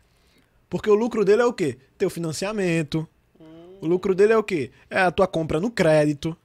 O lucro dele é o quê? É, é- é- é você chegar num cheque especial e ter que pagar mensalmente é, o cheque especial. Então o lucro dele é a tua movimentação O cheque financeira. especial é um roubo da. Diego aqui, uhum. Eu nunca precisei de cheque especial. Graças a Deus. Nunca, Tu nunca é precisei, não. Nunca é precisei, não. Não, sou rico. Eu sou rico. Eu sou rico. Ah, Brincadeira. Hoje eu vou sair com uma mindset diferente aqui. Se a ideia diferente, a gente vai crescer É, na vida aí. pensamento Bora. diferente. Então o Banco Central precisa de meta financeira para crescer, para sobreviver. Eu digo nem crescer, é sobreviver. Ele precisa fazer isso para sobreviver. Ele precisa de mais movimentação financeira no mercado, tá? Então, obviamente, a moeda vai se desvalorizar. O, o, o, o real ele tem 27 anos, 28 anos, Uhum. tá? O dólar ele tem 105 anos, se não me engano. Depois é, é bom dar uma pesquisada. Mas o que acontece é, é que o real é muito novo, mas ele já perdeu muito valor. O que, que me garante que essa moeda vai continuar ao longo da, da minha vida? Justamente, quando o plano real ele foi lançado, chegou ao ponto de que um real valia um dólar, né? Porque a Isso. gente muitas vezes, muitas vezes não, a gente vê na televisão, nos principais jornais, o, o real ele sendo comparado com as principais moedas, que é o dólar e o euro, não é isso? E o real ele chegou a ser eh, ter a validade de um dólar, né? E hoje em dia é o que vale é, um dólar vale cinco reais, seis, pouco, né? fica fica nessa faixa, né? De cinco, seis reais, né? Se eu entendo que vai chegar um tempo em que o real não vai ser mais a moeda, eu preciso ter outras moedas. E se eu tenho outras moedas, eu preciso me dar o risco de investir em outras moedas. Então você vai ao longo do tempo estudando e percebendo que você tem que diversificar o seu investimento. Então você tem um investimento mais, seguro aqui no teu país, Uhum. mas você pode investir no tesouro de outros países.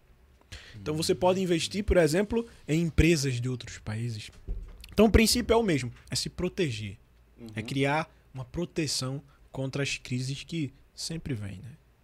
Ah, sempre vem. Então, mas assim, bem legal. Mas como é que o, o, o pessoal de casa consegue fazer esse, esse investimento? Como é que é? Porque antigamente eu lembro que até, pô, você vai no banco, conversar com o gerente e tal. Hoje em dia ainda é assim ou, ou, ou tá- ou tá, ou tá mais, mais fácil o cristão fazer Tá, esse tá mais fácil. A tecnologia, né, facilita tudo, né? Esse podcast, esse conhecimento aqui. Eita, puxa. Ai, o Bari! Meu Deus, não mata o Mário, não. Tá olhando pra tu agora aqui, que tá com tu.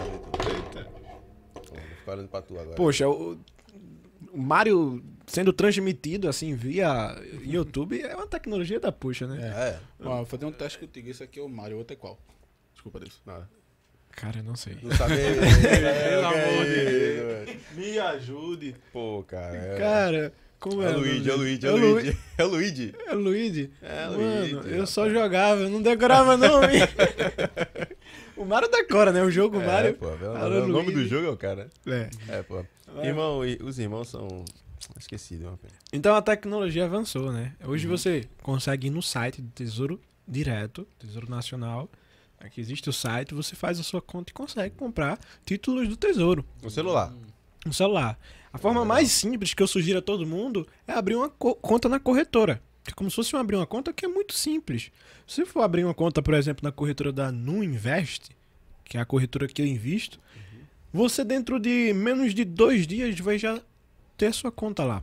E lá na conta você tem muita mais facilidade para investir no tesouro. Eu ia te perguntar sobre isso, Ismael.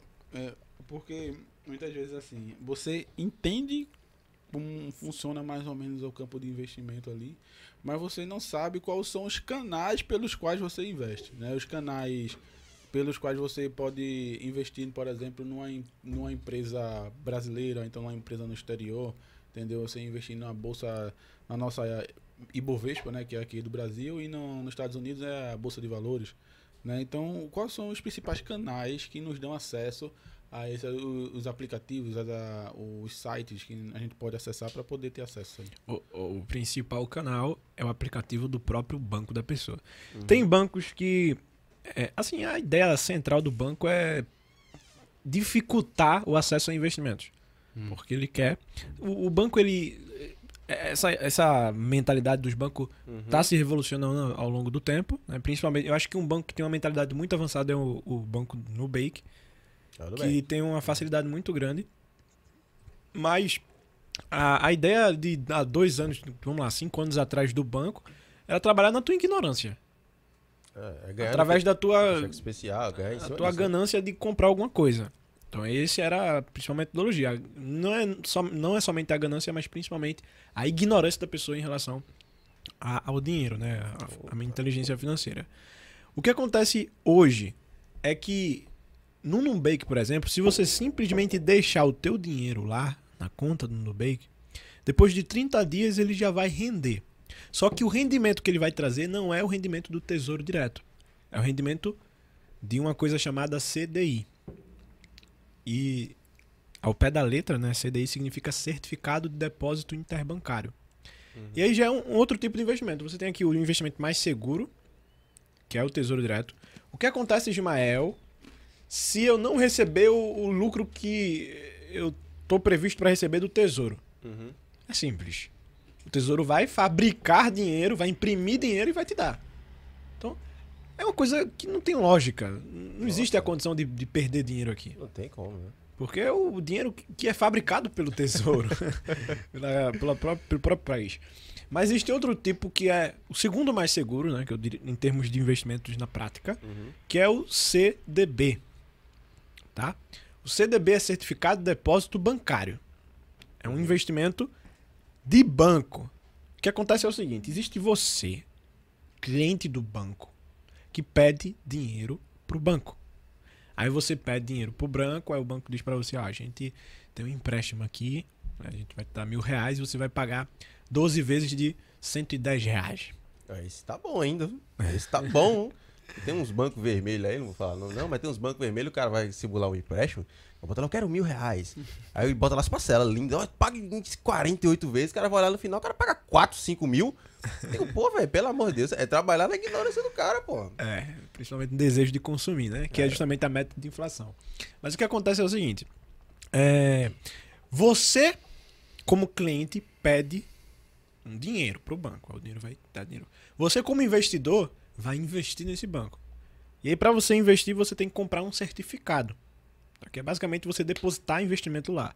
Esse certificado é o teu depósito, só que não depósito como cliente. Você não vai deixar o dinheiro na conta, você vai dar o dinheiro para o banco emprestar para as pessoas. Então, o dinheiro que você dá, o banco pega, empresta para as pessoas, ele cobra uma rentabilidade maior, que é chamada de spread, né? Spread é a diferença do teu, é, como investidor, do teu rendimento que eu vou te dar e do que eu vou cobrar. Aí existe uma diferença chamada spread, que é justamente o lucro do banco. E aí, o banco vai ter é esse lucro baseado no empréstimo que ele vai dar aos clientes, depois vai chegar em vocês e ó, toma aqui, ó, o combinado, seu investimento, mais o combinado do lucro que você vai ter baseado no meu lucro aqui. Ah, mas assim, ele, ele, ele ganha muito mais que a gente, né? Ah, isso aí não, não, tem, não tem a dúvida. Ai, Só que com a, a propagação da educação financeira, as pessoas têm cada dia mais, e nesse podcast a gente vai ter aqui mais de mil pessoas que vão se converter a, a essa nova mentalidade. Ô, de... Glória, já está profetizando. Além de investidor, é profeta. Ah, dê um glória aí, irmão. Glória. então, é, o que acontece? Cada vez menos tem-se pessoas para pegar empréstimo e cada vez mais tem pessoas para investir. Ao longo do tempo, né, a gente tem visto isso, a, a quantidade de pessoas que começaram a investir na Bolsa de Valores aumentou muito nos cinco últimos anos. Então, ao longo do tempo, o banco não vai ter esse meio como principal lucro. Então, ele vai ter que uhum. se adequar de outros meios para ter lucro. Até mesmo meios que beneficiam o investidor. Porque a, a gama das pessoas está vindo para cá, para outro lado da moeda. Entendi. E se a gama das pessoas, mais pessoas está vindo para cá, ele tem que, obviamente, pegar dinheiro daqui. Porque senão ele não sobrevive. Porque uhum. ele já tinha um, um, dado lucro aqui que ele precisa manter a sua estrutura. Então, é, alguns bancos já têm incentivado pessoas a investir. Né? Mas o que acontece no CDB é o seguinte.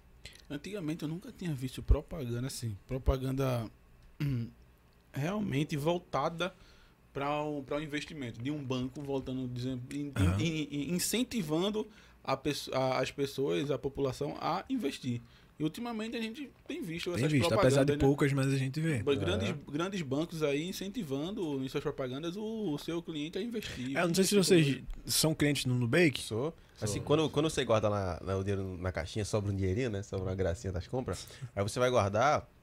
Aí o cara guarda, aqui tem uma caixinha, né? O cara guarda o dinheiro. E quando o cara guarda, ele, ele me dá notícia, assim. Ele fala assim, olha, tu sabe que tem uma forma de você investir o seu dinheiro e ele render muito mais? Eu tenho, nossa, que legal. então, assim, eu, eu, enxergo isso como uma maneira de estar tá me estimulando e querendo trazer para mim essa mentalidade que eu preciso investir. Cara, eu, eu recentemente um amigo, o Kevin, chegou para mim e disse, Mael, Nubank, bora investir no Nubank, é, a empresa tal. E desde o IPO eu não ia investir na, na empresa. Uhum. Mas eu gosto muito da empresa. Por quê? Não pelos dados financeiros dela. Uhum. Tá péssimo, né? Tá horrível. Tá péssimo os dados financeiros. Ela, eu acredito, eu, eu, eu gosto muito, acho que o Nubank vai dar muito certo no vai. futuro, mas, mas hoje ela não tem dados financeiros legais. Não tem uma estrutura. Ela não tem lucro. Ela uhum. não dá lucro, né? Tem até um vídeo que eu gravei no meu canal do YouTube falando se a empresa vai falir ou não. Eu mostrei os dados, todos os dados financeiros desse trimestre agora, 2022. Mas o que acontece? é, ele é o banco que eu vejo assim que apoia literal, enfaticamente a educação financeira. Uhum. Se você entrar no Nubank, você vai ver que tem um Nu Ensina. E ali ele vai ensinar você coisas de, de como você investir, como guardar, como investir no tesouro, como iniciar na bolsa de valores. Então, são é, conteúdos que parte de um banco, né? Algo que a gente nunca viu e de um banco que se preocupa com a educação financeira do cliente. Isso para mim é, é muito interessante. Acho que isso é uma evolução que os bancos vão ter que se adequar ao longo do tempo. Uhum. Bacana. Show de Legal. Agora, deixa, deixa eu te dizer uma coisa sobre o CDB. Ele é o segundo o investimento mais seguro que eu falei aqui. Uhum. É, quando você investe nele, não existe tanta segurança quanto tem no Tesouro Direto, porque o Tesouro é, é o, o responsável pela impressão da moeda, né? Uhum. Só que o Tesouro tem algo chamado FGC. Aqui é chamado Fundo Garantidor de crédito. Garantidor de crédito. Ah, é, tá me ensinando aí, tá vendo? E o, o que é esse fundo, né? Esse fundo é, é justamente uma quantia muito grande de crédito, tá? Que é praticamente infindável, que te garante é, um retorno do teu investimento se o banco quebrar. Uhum. Porque quando você investe no, CD, no CDB, você está investindo no CDB atrelado a algum banco. Sim. É, CDB do banco, algum banco. Por exemplo, o primeiro CDB que eu investi foi num banco Máxima. Eu nem conhecia que banco era esse. Máxima. Máxima, vocês sabem quem são. Não, eu não também sei, não sei, não. não sei. É porque tem muito, eu tava vendo é, isso aí, tem muito banco espalhado pelo Brasil que a gente Tem, não conhece, né? tem, tem. Cada região tem um banco lá, tipo aqui a gente tem um banco do Nordeste, né? Uhum. Tipo, muita gente não, lá do Sul, Sudeste, não sabe que tem um banco chamado banco Banco do, Nordeste. Né? E daí a gente, a gente pode não só visar os grandes bancos para investir, mas também os pequenos, né? Meu primeiro investimento foi nesse banco, Banco Máxima. Uma rentabilidade aí de. Até hoje tá lá, né? Porque eu, eu comprei ele pra pegar só em 2025. Né? E. É, foi 13%, alguma coisa assim, de rentabilidade. E o que acontece? Esse banco pode chegar a falir. Se ele chegar a falir, ele devolve até 250 mil do teu dinheiro. Você botou 250 mil lá, ele vai devolver o teu dinheiro. Então, no mínimo, você vai recuperar. Você pode perder a rentabilidade, mas você vai ter a recuperação do seu dinheiro. Agora, se você tiver mais do que 250 mil, o recomendado é você pegar esses 50, 250 mil e investir por outra instituição financeira. Porque o FGC garante até 250 mil por instituição financeira. Ah, sim. Entendeu? Então, quanto a isso, é, eu quero, queria deixar isso enfaticamente aqui, porque é uma informação preciosa. Né? Aham. Sobre aqui para nós meros mortais sobre investimento, né, os leigos, eu queria saber. Muitos bancos hoje aí divulgam, né? Coloque seu dinheiro aqui porque o seu dinheiro ele valoriza acima do CDI, né? Aí o- os bancos publicam isso aí como se fosse um negócio É extraordinário. 100% do Outro CDI, 103, 100%, 102. CDI 103, 105, aí Aham. fica competindo, né? Quem tem mais porcentagem em cima do CDI. Eu queria que tu explicasse pra gente o que significa. Tá. CDB, eu já falei, certificado de depósito é. é quando você vai investir, depositar como investidor, aí você compra esse certificado, que é justamente o teu um depósito. Tipo de investimento, né? É, o É um investimento. investimento. Agora, o CDI é uma métrica. Uma métrica de rentabilidade. É o certificado de depósito interbancário. Não é mais entre você e o banco, é entre os bancos em si. Uhum. Porque assim, a gente pensa que é só a gente e o banco, né? Dando dinheiro e devolvendo. Mas os bancos entre si também são investidores. Ah, peraí, um banco investe, Investe no no outro. outro? Olha. Só que como é que um banco vai investir no outro, tá? Sem a certeza de, de devolver aquele dinheiro. Então existe um, um percentual métrico, Uhum. tá? Que é padrão. Que- e que é o CDI. O CDI é uma métrica em percentual do retorno que esses bancos precisam dar um para um outro. É algo sério, porque é banco, é empresa, é instituição. Estão trabalhando com coisa séria ali. E aí essa rentabilidade vem para o investidor. Porque o investidor acaba se aliando aos investimentos dos bancos entre si. O investidor é o secundário, porque o primário é, é os bancos entre si que vão se ajudando. Um pede ao outro e tudo mais.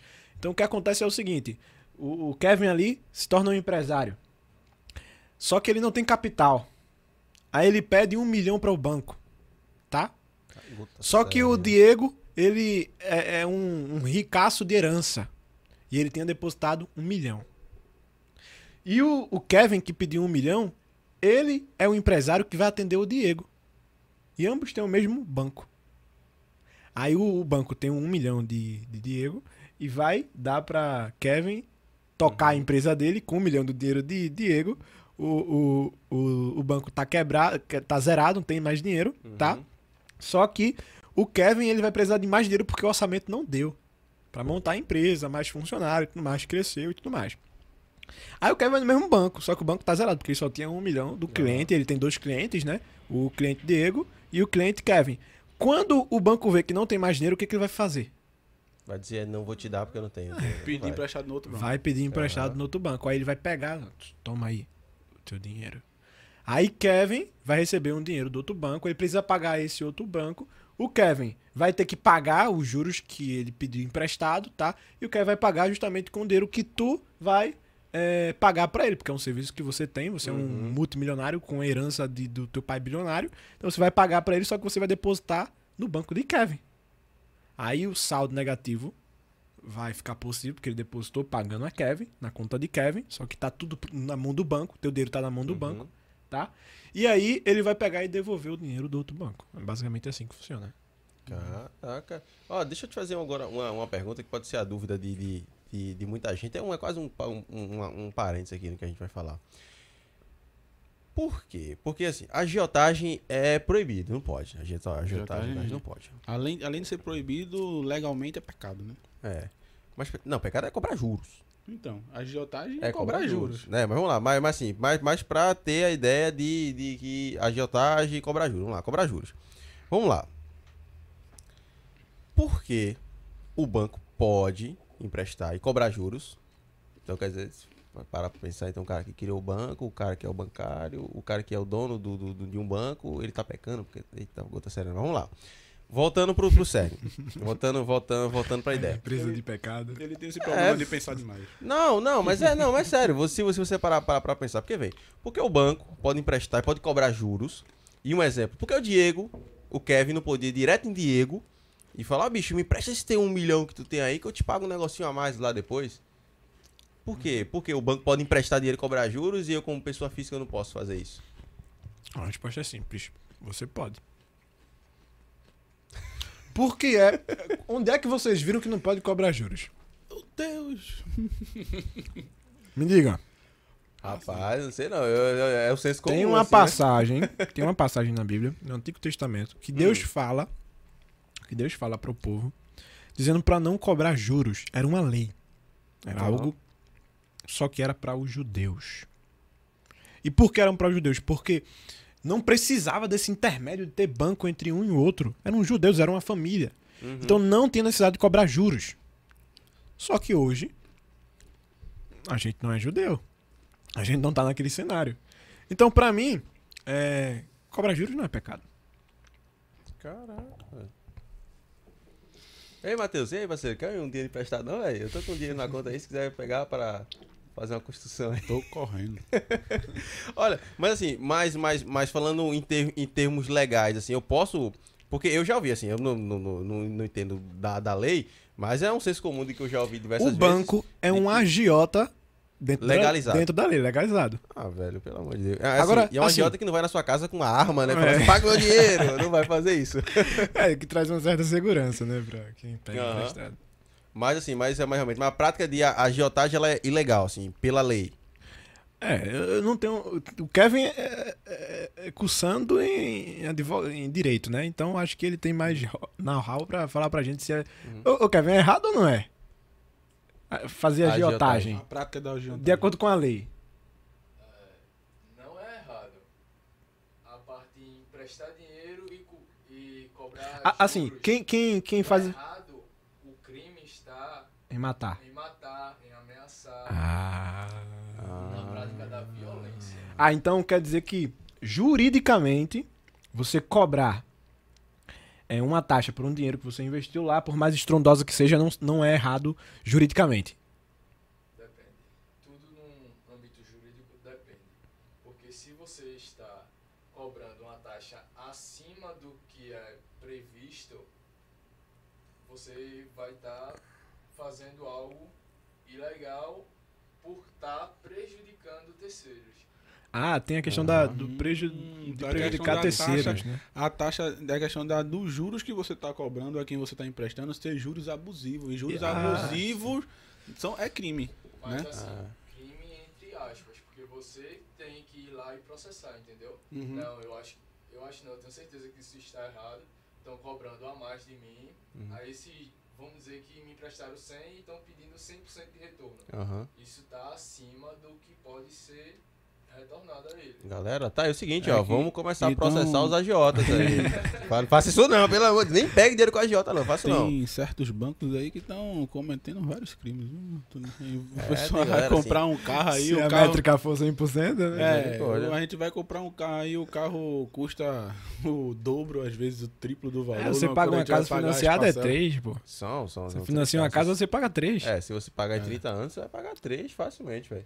É só amortizar, é só amortizar. Eu... Facilita, o cara que é Ah, vendedor, ele vai eu vender o peixe dele, né? Mas daqui a pouco a gente vai conversar sobre imóveis.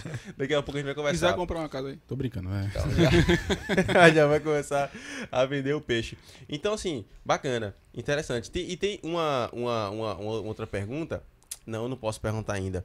Porque. Não posso perguntar. Não, é, eu não posso, eu não posso porque a gente ainda precisa falar sobre um tema antes de fazer essa pergunta. É, tudo isso que tu falou, tem uma coisa que quando a gente fala de investimento, a gente ouve, né?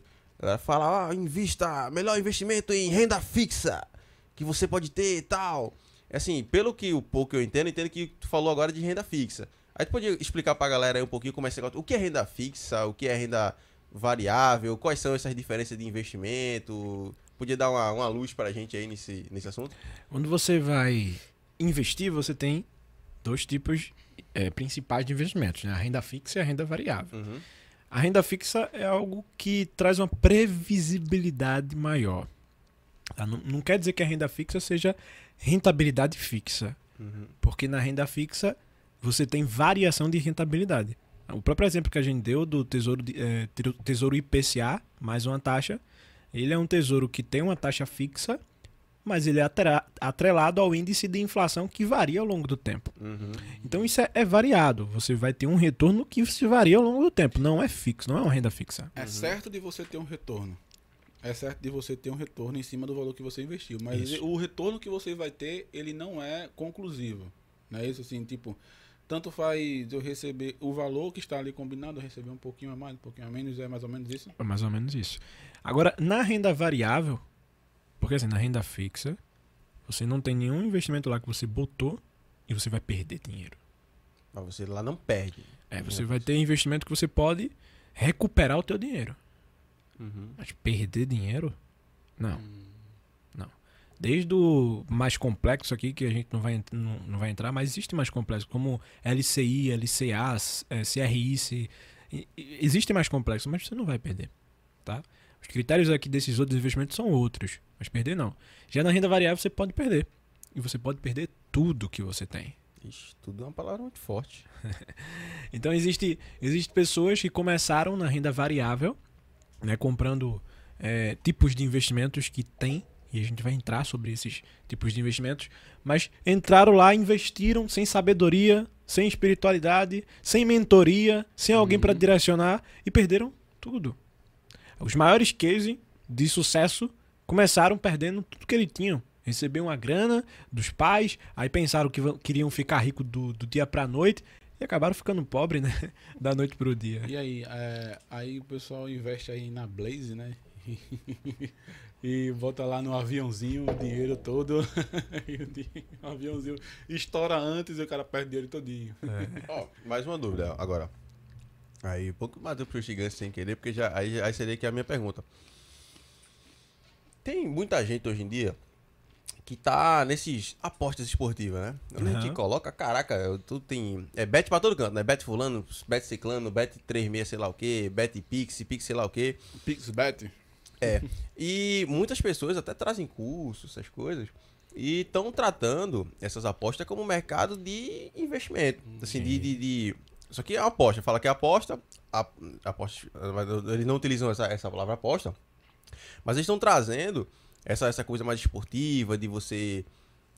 Pô, velho, é difícil falar sem falar aposta. Se você apostar em, em um, em um determinado jogo, isso é um, é um investimento de renda variável, porque eu, eu- eu posso botar 100 conto, mas se o time que eu, que eu investi perder, eu perco tudo. Isso, Tá. isso é um investimento ou, ou não? Não, não é investimento.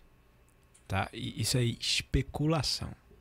A diferença aqui é que investimento é uma coisa, especulação é outra. Você, você quando vai entrar, né, no mundo dos investimentos, você vai encontrar muita coisa que parece ser investimento, mas na verdade é especulação, que é uma irmã do investimento, mas não é para cristão. Explica melhor isso aí agora, eu quero entender. Explica melhor isso aí. Pra entender. Por que não é para cristão? A especulação não é para cristão porque não tem princípio bíblico que justifique o motivo pelo qual a pessoa entrou Uhum. nesse tipo de investimento. E tudo que não tem princípio bíblico, que não tem princípio divino e espiritual, o cristão não, não deve entrar. Tá? Uhum. Então, qual a diferença entre o investimento e a especulação? O investimento você entra, com certeza vai ajudar aqui de alguma forma pessoas. Você investe no tesouro, você vai estar inv- eh, investindo no, no país, então Sim. vai estar ajudando pessoas. Você investe, por exemplo, eh, no CDB, você está investindo no banco, então vai ajudar pessoas. Quando você especula, você se ajuda. Você está buscando algo só para você. Você não está É. ajudando pessoas. E se você ganhou, alguém consequentemente perdeu pra você ganhar. Exato. Poxa, é Uma das coisas também que, que é, é o princípio da especulação. Para você ganhar, outras têm que perder. No investimento, não. Todo mundo ganha. Você investe para outras pessoas ganhar e você ganha com o ganho das outras pessoas. É o, é o princípio da plantação e da semeadura. Você planta lá, tá? e depois você vai é, ver as pessoas se alimentarem do fruto da tua plantação. Você vai poder se alimentar e às vezes você vai poder plantar de novo com fruto do que você teve com aquela plantação.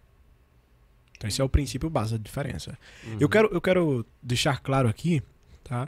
Para que as pessoas não caiam nessas armadilhas que vão aparecer ao longo do tempo é, e ao longo da trajetória do, do cristão investidor. Tá falando de pirâmide, não? Tu vai comentar? Vai, vai, vai falar sobre pirâmide agora. Não, eu vou falar sobre os principais meios de especular. Uhum. né? Existe especulação mais notoriamente é, explícita, como apostas. Isso aí, pô, olho pra aposta e já vejo. Especulação. Todo mundo já compreende. É um fato. especulação. Especula- Não tem nenhum princípio ali. É, não, por, é, por, por mais que tem gente que até tem, tem curso, se você for na, na Hotmart hoje, na, na, na, na Udemy, tem galera que dá curso, fala, vou mostrar a você como você deve fazer as um dos análises. cursos mais vendidos da Hotmart lá que eu tava olhando é um curso de ensinar você a apostar nessas bets aí da vida. Caraca, velho. Mas assim, E as pessoas não compram o curso, as pessoas compram o estilo de vida da pessoa, né? É, não é? Querem enriquecer, querem. É, olha, Tem aquele tem, tem uma coisa muito massa que é assim, ó. Pessoal, eu vou ali tomar um cafezinho. Quanto é o cafezinho? 36 reais. Pera aí, vamos lá. É, vamos lá. aqui. Pronto, ó, pronto, ó. 36 reais aqui, ó. Já tomei o cafezinho e quer vender esse estilo de vida pra galera, né? É. O cara falando dentro de uma Porsche, uma coisa. E a galera se ilude nessa, nessa resenha e quer ganhar esse dinheiro fácil. É. Às vezes a Porsche é alugada. Hum? Às vezes a Porsche é alugada. Às vezes não, mano. É, pô, é alugada, velho. Pronto, um, um cara aí. Eu tô, tô, tô desafiando você. Sei, você é um investidor desses caras aí que fica apostando. Pronto, mostre pra mim que é, a, a- a Porsche é sua. Mostra, mostra lá o papel que eu comprei a Porsche, é minha. Vá. Beleza? Pode, pode botar. Se for, eu vou gravar um vídeo pra você, especialmente dizendo assim, me perdoe. Eu, eu falei, eu, eu falei. Eu quero ver. Eu quero ver. Eu quero ver. É com ele, viu? Não tem um- Mas existe. Não é com a 95 não, é com o David Leopoldino, É não me garanto ele. do que eu tô fazendo. Se você postar aqui, você mostrar, tá aqui, ó, documento da Porsche, é minha, e ó aqui o vídeo que eu gravei, eu vou lá e peço desculpa pra você, do seu nome. Vá. Existe esse tipo de aposta Bicho que. é o bichão, O, velho. o, o, o- o- que Gostasse, gostasse, na moral. O, o nosso podcast aqui, ele se põe ao risco de desafiar, porque Lógico. pra ele é muito evidente que é uma especulação, mas existe coisas mais hum, difíceis de identificar como especulação, que parecem investimentos, né? No Bolsa de Valores a gente tem duas coisas, inicialmente, chamada Day Trade e Single Trade. É, Em inglês, Day significa dia, né? E Uhum. Trade significa negociar, negociação. Então são negociações feitas no dia e Single, que é um período mais longo de tempo, negociações feitas num período mais longo de tempo. As pessoas que fazem negociações de compra e venda no dia, o que, que elas frisam ali? Qual o objetivo dela? Ela está comprando e vendendo no dia. Por que ela está fazendo isso? Ela não está comprando para ajudar ninguém. Ela não está comprando para investir em alguma empresa. Ela está comprando somente para ter lucro.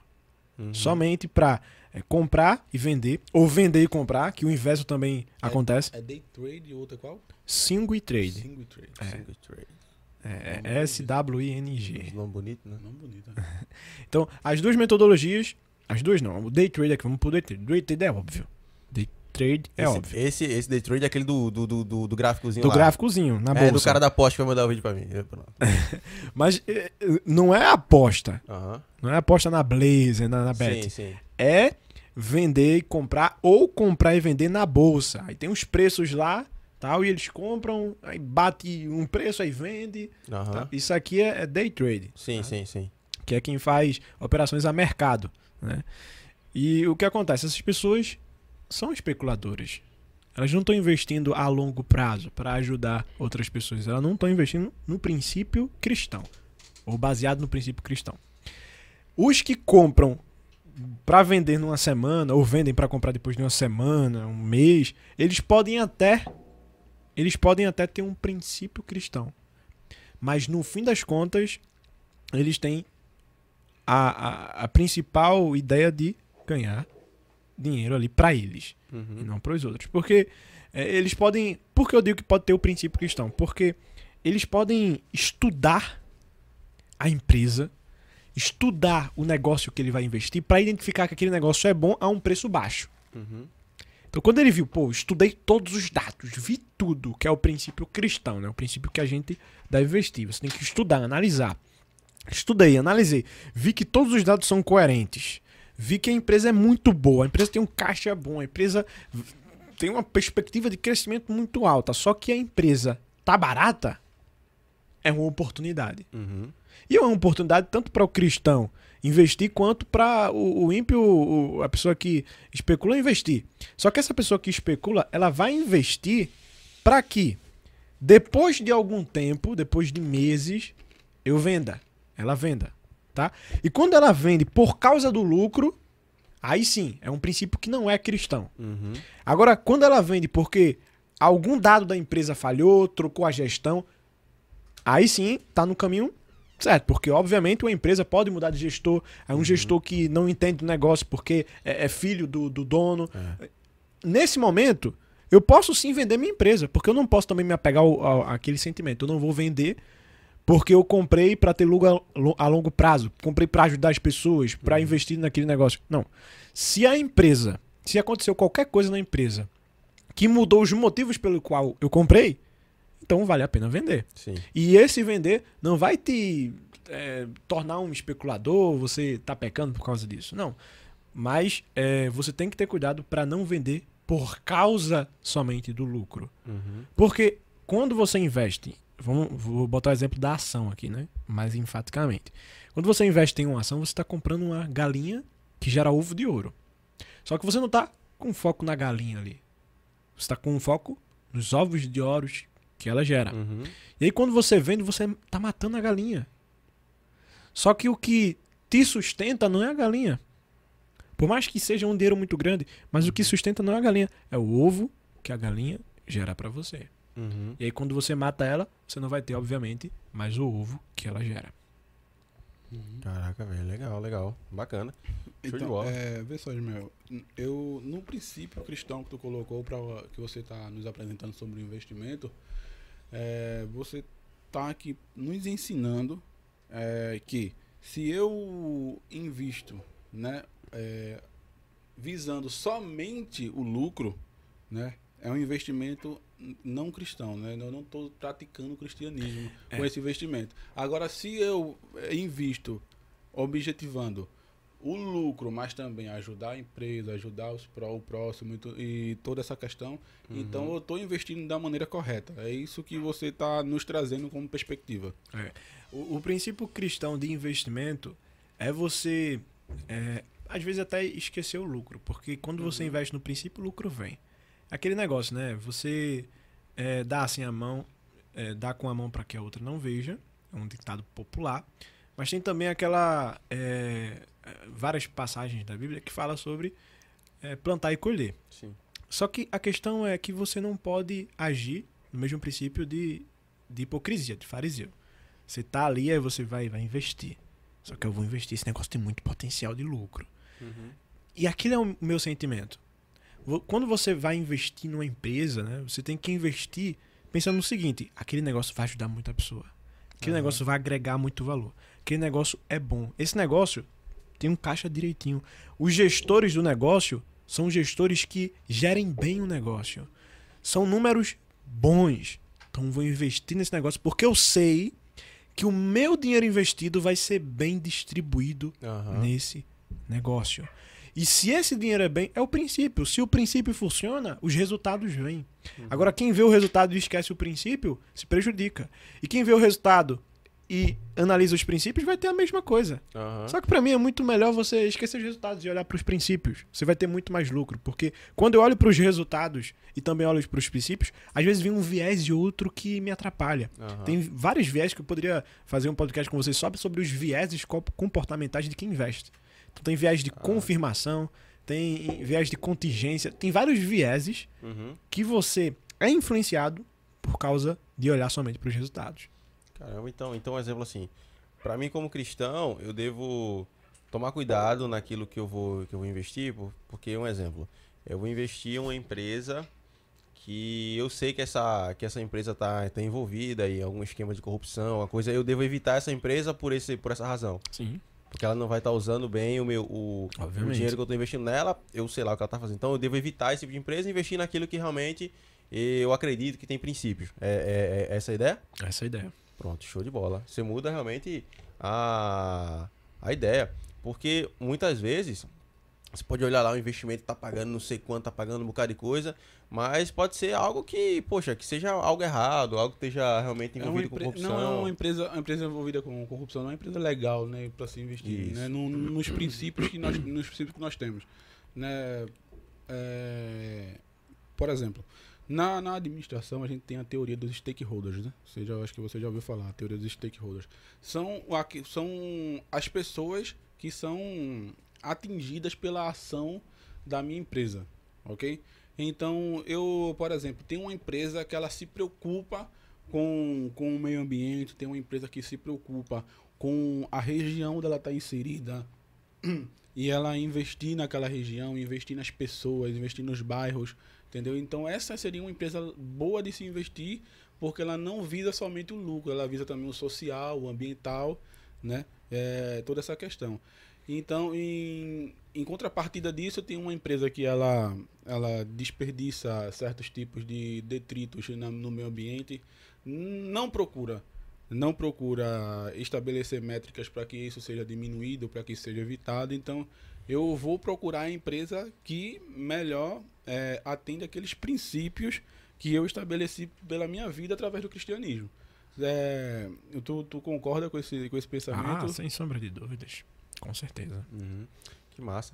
Ó, então eu vou, eu vou aproveitar até eu. Não é algo que não tá na pauta, mas eu achei interessante que veio, veio na cabeça essa, essa ideia de você ganhar dinheiro no curto prazo. Porque eu acredito que a maioria dos investimentos você tem que pensar no longo prazo. Né? Mas assim, tem algumas coisas que, que nós vemos que muita gente cai, inclusive cristão cai, que acontece muito, que são em, em golpes, que é golpes. São a- a algumas pirâmides financeiras que as pessoas investem em um determinado sonho, a galera vende um sonho absurdo, de lucratividades absurdas em curto prazo.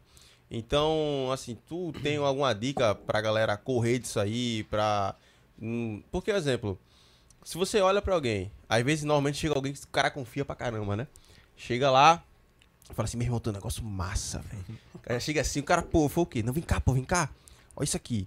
Olha, já mostra o dinheiro, né? Cara, olha aqui, Tem uma, reu- tem uma reunião lá em casa. É, uma reunião legal. Pô, ó, ó, bicho, olha, tu tá, tá livre, chega aí, pô, pra gente conversar. Olha isso aqui, ó, minha conta. Aí mostra. Cincão. Cinco mil. Cara, pô, meu irmão, esse dinheiro aí veio da onde? Meu irmão, velho. Eu comecei com 100 reais, pô. O cara, na hora, vai. Pô, velho, começou com 100 conto. Como é, que é, co- como é que é isso aí? Aí ele começa a contar, tal, tal. Quando pensa que não, fala assim, não.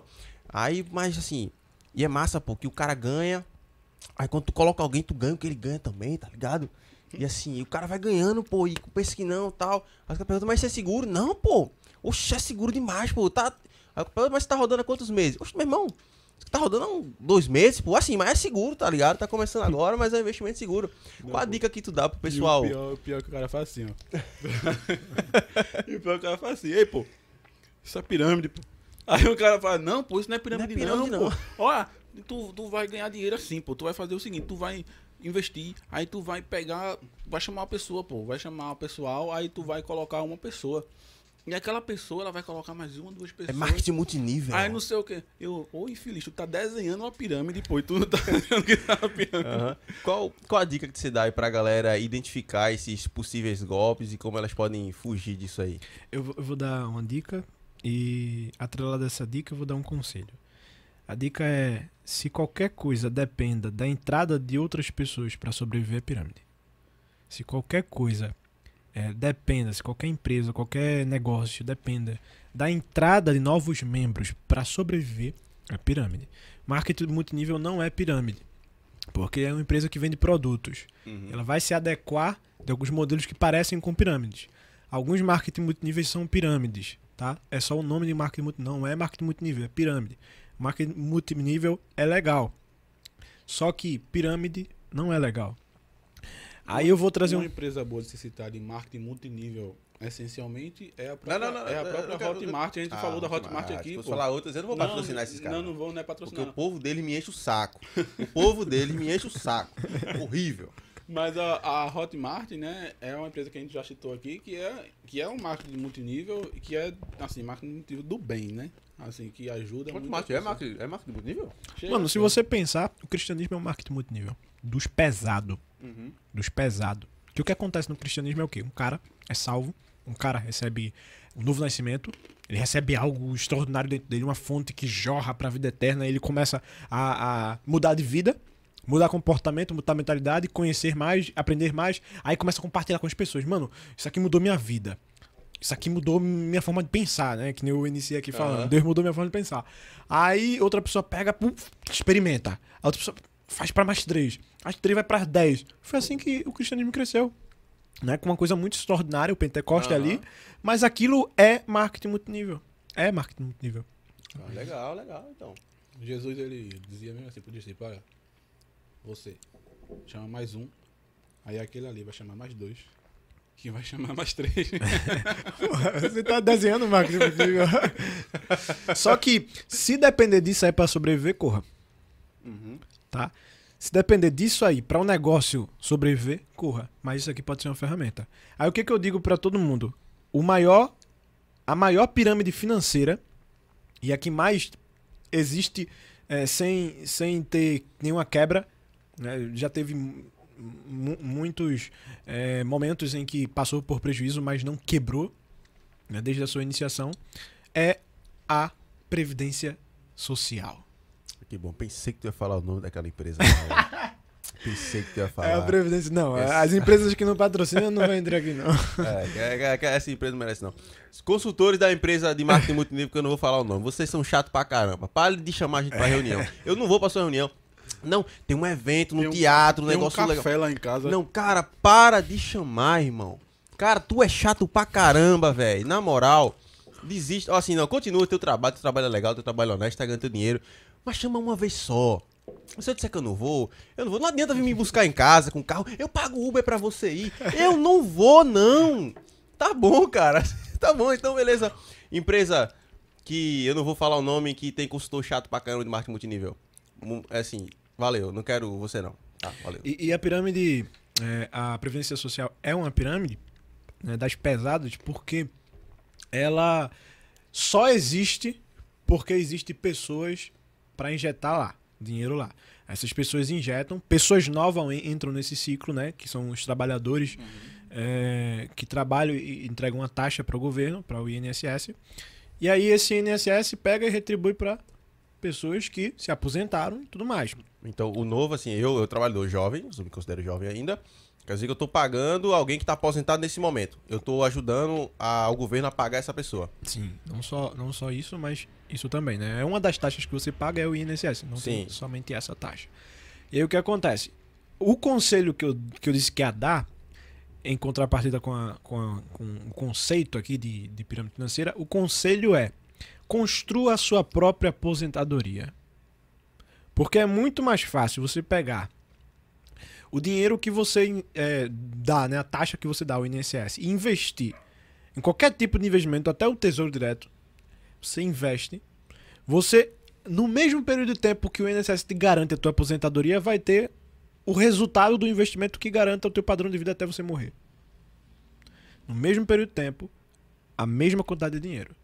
Com o investimento mais seguro do Brasil, e sem depender do governo. E sem ser uma pirâmide, que é uma coisa errada. Tá? É, o, o, o governo, a mídia, as pessoas que estão né, com essa mentalidade diferente da gente, não vai querer que você saiba disso. Não vai querer que as pessoas entendam isso. Por quê? Porque elas dependem disso. É, elas, você vai ver que dentro do governo o salário das pessoas lá é 20 vezes maior do que o salário médio, não digo nem o mínimo, o salário médio do brasileiro, né? E eles mesmos aumentam o próprio salário. Então o que acontece é Eu o acho seguinte, isso um absurdo. Eu acho isso um absurdo. se você não construir formas de se aposentar quando você chegar na velhice, você vai ter que trabalhar ou viver uma vida muito medíocre. Uhum. Tá? Porque 70 a 75% dos brasileiros recebem apenas um salário do Nossa. INSS. E contribuíram muito mais de um salário. Às vezes contribuem três salários e recebe somente um salário. E é, é por isso que eu sempre enfatizo isso. E foi um, um- o meu primeiro e-book foi sobre isso, como você se aposentar através dos investimentos. Agora vê Massa. só. O, o desconto do INSS na folha salarial, ele é obrigatório? Nada melhor do que perguntar isso pra Kevin, né? É obrigatório ou não? O desconto no quê? Do INSS. Em folha salarial. Por exemplo, no meu contra-cheque todo mês vem lá o desconto É do obrigatório INSS. isso É obrigatório. É obrigatório. Então, um cara de RH, isso aí é legal.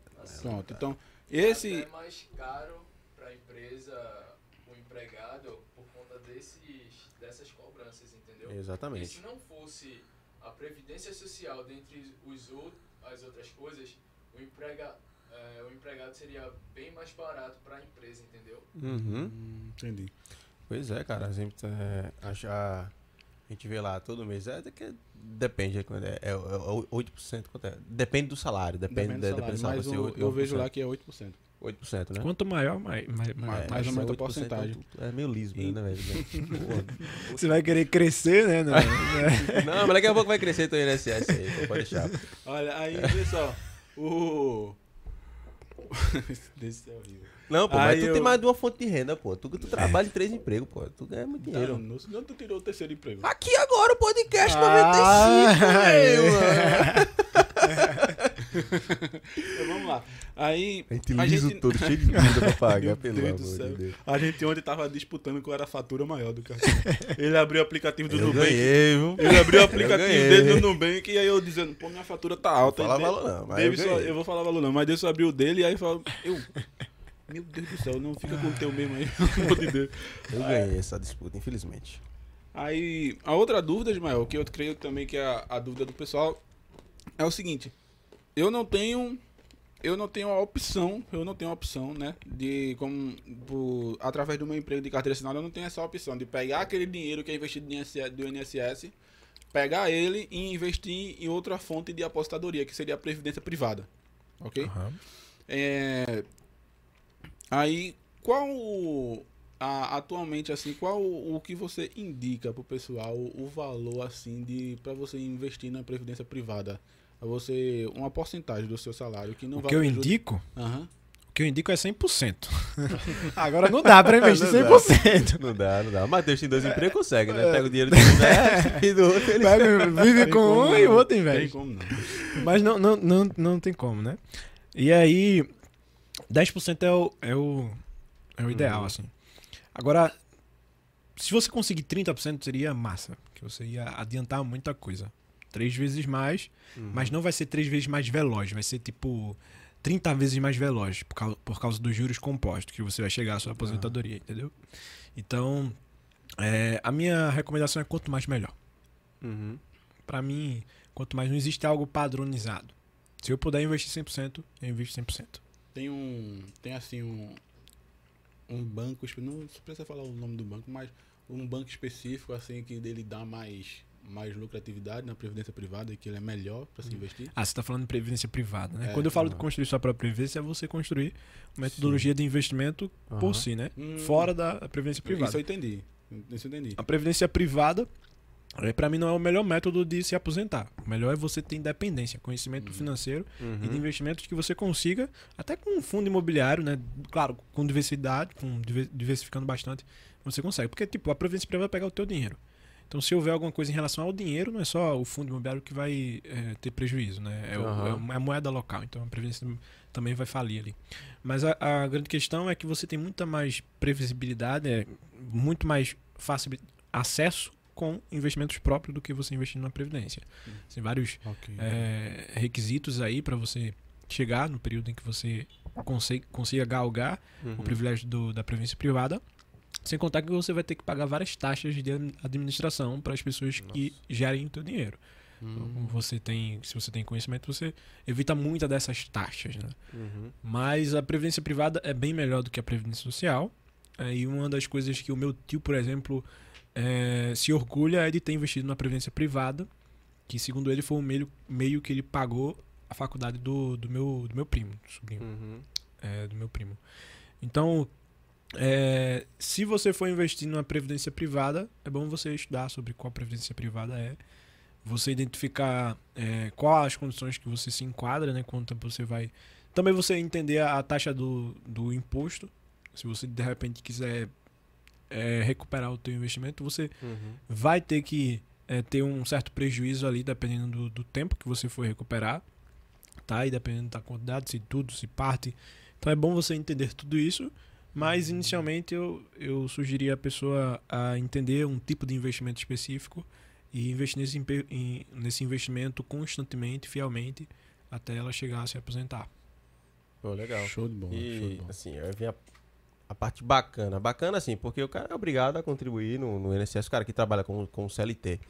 E quando o cara estiver lá na frente, ele vai conseguir pegar o investimento dele, que vai ser muito maior, mas também vai ter aquela pequena merrequinha que, quer ou não, ele teve que contribuir de maneira obrigatória. Então, até ele pode pegar esse dinheiro, dependendo com, com quantos anos a pessoa está se aposentando hoje. Homem, o que? Homem é 65 ou é 70? Eu nem, eu, eu nem sei mais. Nem sei, mano. 65?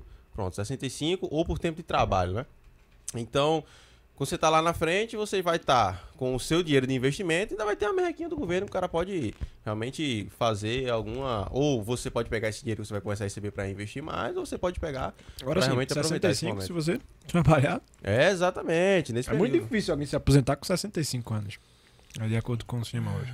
Porque 65 se você trabalhar durante todo o seu período, dos- contribuir. Dos 8 anos de idade Oito? 65, sem, de carteira assinada, sem parar um ano, tá ligado? Ai, caraca. Beleza, bacana, assim. É, é, é uma mentalidade que eu, tô co- começando a, a, a tomar, a tomar pra mim um pouco, porque realmente a gente percebe que, que se a gente for, for depender lá na frente, pode ser que daqui, quando eu vier me aposentar, realmente nem, nem exista mais, já É, tinha quebrado, né? A minha ideia de aposentadoria é totalmente diferente. As pessoas pensam que a ape- aposentadoria é o quê? É algo que você tem no fim da vida. Uhum. Já eu defendo que é algo que você precisa construir no começo da vida. Tá? É por isso que eu defendo o empreendedorismo, que te gera liberdade e eh, ganhos maiores, porque a- os ganhos maiores sempre vai estar atrelado à liberdade. Defendo o empreendedorismo e defendo os investimentos com o objetivo inicial de se aposentar. Porque para mim, quando você alcança a aposentadoria, um investimento que custeia teu padrão de vida, você começa realmente a viver. Você Aham. começa realmente a, a tocar projetos. Por exemplo, esse podcast aqui, você sabe, parte desse podcast aqui é custeado, tu conseguiu porque tu trabalhou, tu Uhum. conseguiu um, um dinheiro lá, foi comprando um microfone e outro. E isso aqui é paixão. É, Aí certeza. paixão tem muita coisa a ver com propósito. Então, o que nos mexe, os que no- o, o que nos move, a, a nossa paixão, tem muito a ver com o impacto que isso causa na vida das pessoas Uhum. porque também eh, mexe a gente. Então, eu acho que o objetivo de buscar aposentadoria deveria ser o de iniciar a vida de propósito e não de finalizar ela. Aham, pô, legal. Legal pra caramba. Tem gente que até, que até pensa assim, pô, é, o cara acha que muitas vezes é um, é um conceito que tem bem, bem antigo, que aposentadoria é quando o cara realmente tá no fim da vida, tá, tipo, tô 10 anos de morrer. Aí é o tempo que eu vou ficar em casa, vou na praça jogar um dominó, né? Esse tipo de coisa. Mas quando você para pra pensar, não, Jogar um dominó é droga, né? não, é a galera, os coroa vai aí nas praças aí ficar jogando dominó, discutindo, estressando. essa Piscar pra, pra garotinhas que passam. Misericórdia, pelo amor de Tá me Deus. chamando de coroa, pô, porque eu, jogo- eu gosto de jogar dominó com os coroas. Não, mas tu, faz, mas tu faz por diversão. Eu tô, eu, eu tô dizendo que essa galera faz por ociosidade. Ociosidade. Assim não tem mais o que fazer, vai, vai jogar. Vai jogar um dominó. Quando você tem esse conceito, fala assim, poxa, quero começar a investir agora para talvez lá com meus 50 anos eu ter a minha liberdade financeira. Já tem uma renda ali que consegue me sustentar. Pô, com 50 anos o cara tá novo, o cara consegue aproveitar coisas, talvez investir em sonhos que ele não É. tinha tempo suficiente porque estava trabalhando. Exatamente. E agora ele consegue fazer isso com a idade mais, mais assim, não tô com 70, 70 anos o cara tá cansado de guerra, pô. O cara realmente quer ficar jogando dominó na praça. Mas quando o cara tá mais jovem, ele conseguiu essa, essa, essa liberdade financeira, ele agora vai começar a viver. Talvez ele vai, talvez agora, viajar. Pô, nunca fui pra canto nenhum, vou pegar minha esposa, vamos viajar pra um lugar. Vou aproveitar agora que é os meus filhos, vou acompanhar o crescimento deles. Então dá essa liberdade pra você, né? De você conseguir fazer esse tipo de coisa que talvez você não conseguia se estivesse ali naquela sua rotina de trabalho pesado, realmente ganhando pra sobreviver naquele momento. Eu, eu tenho visto muito na internet é, jovens que, que sonham muito com a, a, a que se tornou um pouco famosa a aposentadoria aos 30. Né? Que é não uma aposentadoria literal, não uma aposentadoria Ensina, eu lite- quero, eu quero aprender isso aí. não uma aposentadoria literal, mas uma aposentadoria, mas você ter um você ter como uma fonte, uma fonte de renda é, passiva é, já bem tão bem estabelecida que você não depende de estar trabalhando para sobreviver e para realizar seus sonhos, entendeu? Realizar um sonho da, de uma viagem, realizar o sonho de é, ou então você poder sustentar sua família, entendeu? Então você o, o- o trabalho se tornaria algo mais prazeroso do que obrigatório. Tu ensina isso a se aposentar com 30 anos? Cara, eu eu ensino o caminho, né? Legal. Qual, assim, mas aí, assim, é, é como você falou, mas aí eu teria que investir mais pra conseguir um retorno nesse, nesse prazo um pouco menor. É, números são, são números, né? Não tem Uhum. como você extrapolar. Agora, Eu tenho quatro anos para chegar em 30. quatro anos. Tenho quatro anos. Tô com- vou fazer 26 agora em fevereiro. Tenho quatro anos. Dá tempo Cara, ainda. vê só. Se a gente comprar muito energético, a gente chega lá. Cara, eu tenho 4 anos, pô, vai se aposentar, Matheus? Não, pô, não, não sei, não sei, é Hum, difícil. é, acho que tá difícil. 35 dá? Idade? Não, com 35. Tem gente que nasce aposentado, mano. Tem gente que nasce aposentado, mano. É, fazer o quê? É, tem- o filho do Neymar tá aí pra falar. É, nós viver a vida no easy, como eu falei. A gente tá, a gente tá aqui pra viver a vida no hardcore, pô. Eu acho que a tá gente não precisa depender disso, sabe? Ah, É muito aquela questão, você não precisa é, esperar alcançar alguma coisa pra viver o que você sempre quis viver. Boa, Tem muita boa. coisa que você pode viver e é um, um sonho, uma causa uma satisfação que você não precisa necessariamente alcançar outra coisa pra isso. Uhum. né? E quem busca conquistar coisas pra se identificar como feliz, ele não alcançou a felicidade de verdade. Uhum. Porque a felicidade de verdade antecede as conquistas. Boa, garoto. Boa. Isso aí. Esse cara, esse cara é um filósofo. Ele tem umas pô. frases. Ele tem umas bonitas, frases assim. bonitas, velho. Não, tu anotou isso no celular, não é possível, não. Ele tava, Cara, lendo, ele tava lendo ali. No momento certo eu vou soltar essa. Ele tava É, tá tudo anotado. Ó, já tá escrevendo o livro já, o teu livro, né? Escrevendo, né? É. Pronto, escreva seu livro aí, posta isso aí, vai ser legal. Aí depois a gente vai conversar sobre o teu livro. Cara, só. inclusive eu te- dei uma parada. velho. Eu, eu tava há uns dois meses Você tá atrás. escrevendo um livro mesmo? Eu tava doido. Não, eu, eu escrevo alguns livros paralelos, tá. mas eu não sei se vai dar certo. Escrevo pro Robin, tá ligado? Aham. E aí eu tava dedicando uma hora todo dia a escrever, pegar o computador lá e.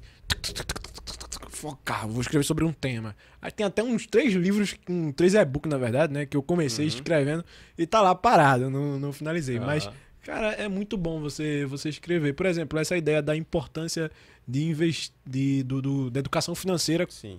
É, atrelado à importância de andar, Uhum. de falar. Eu tive esse insight na hora de escrever, mano. Boa, Eu tava escrevendo um livro ali, e aí eu tava orando, dizendo, Deus, o que que eu escrevo aqui? Aí Deus, o Espírito Santo, né, senti aquilo.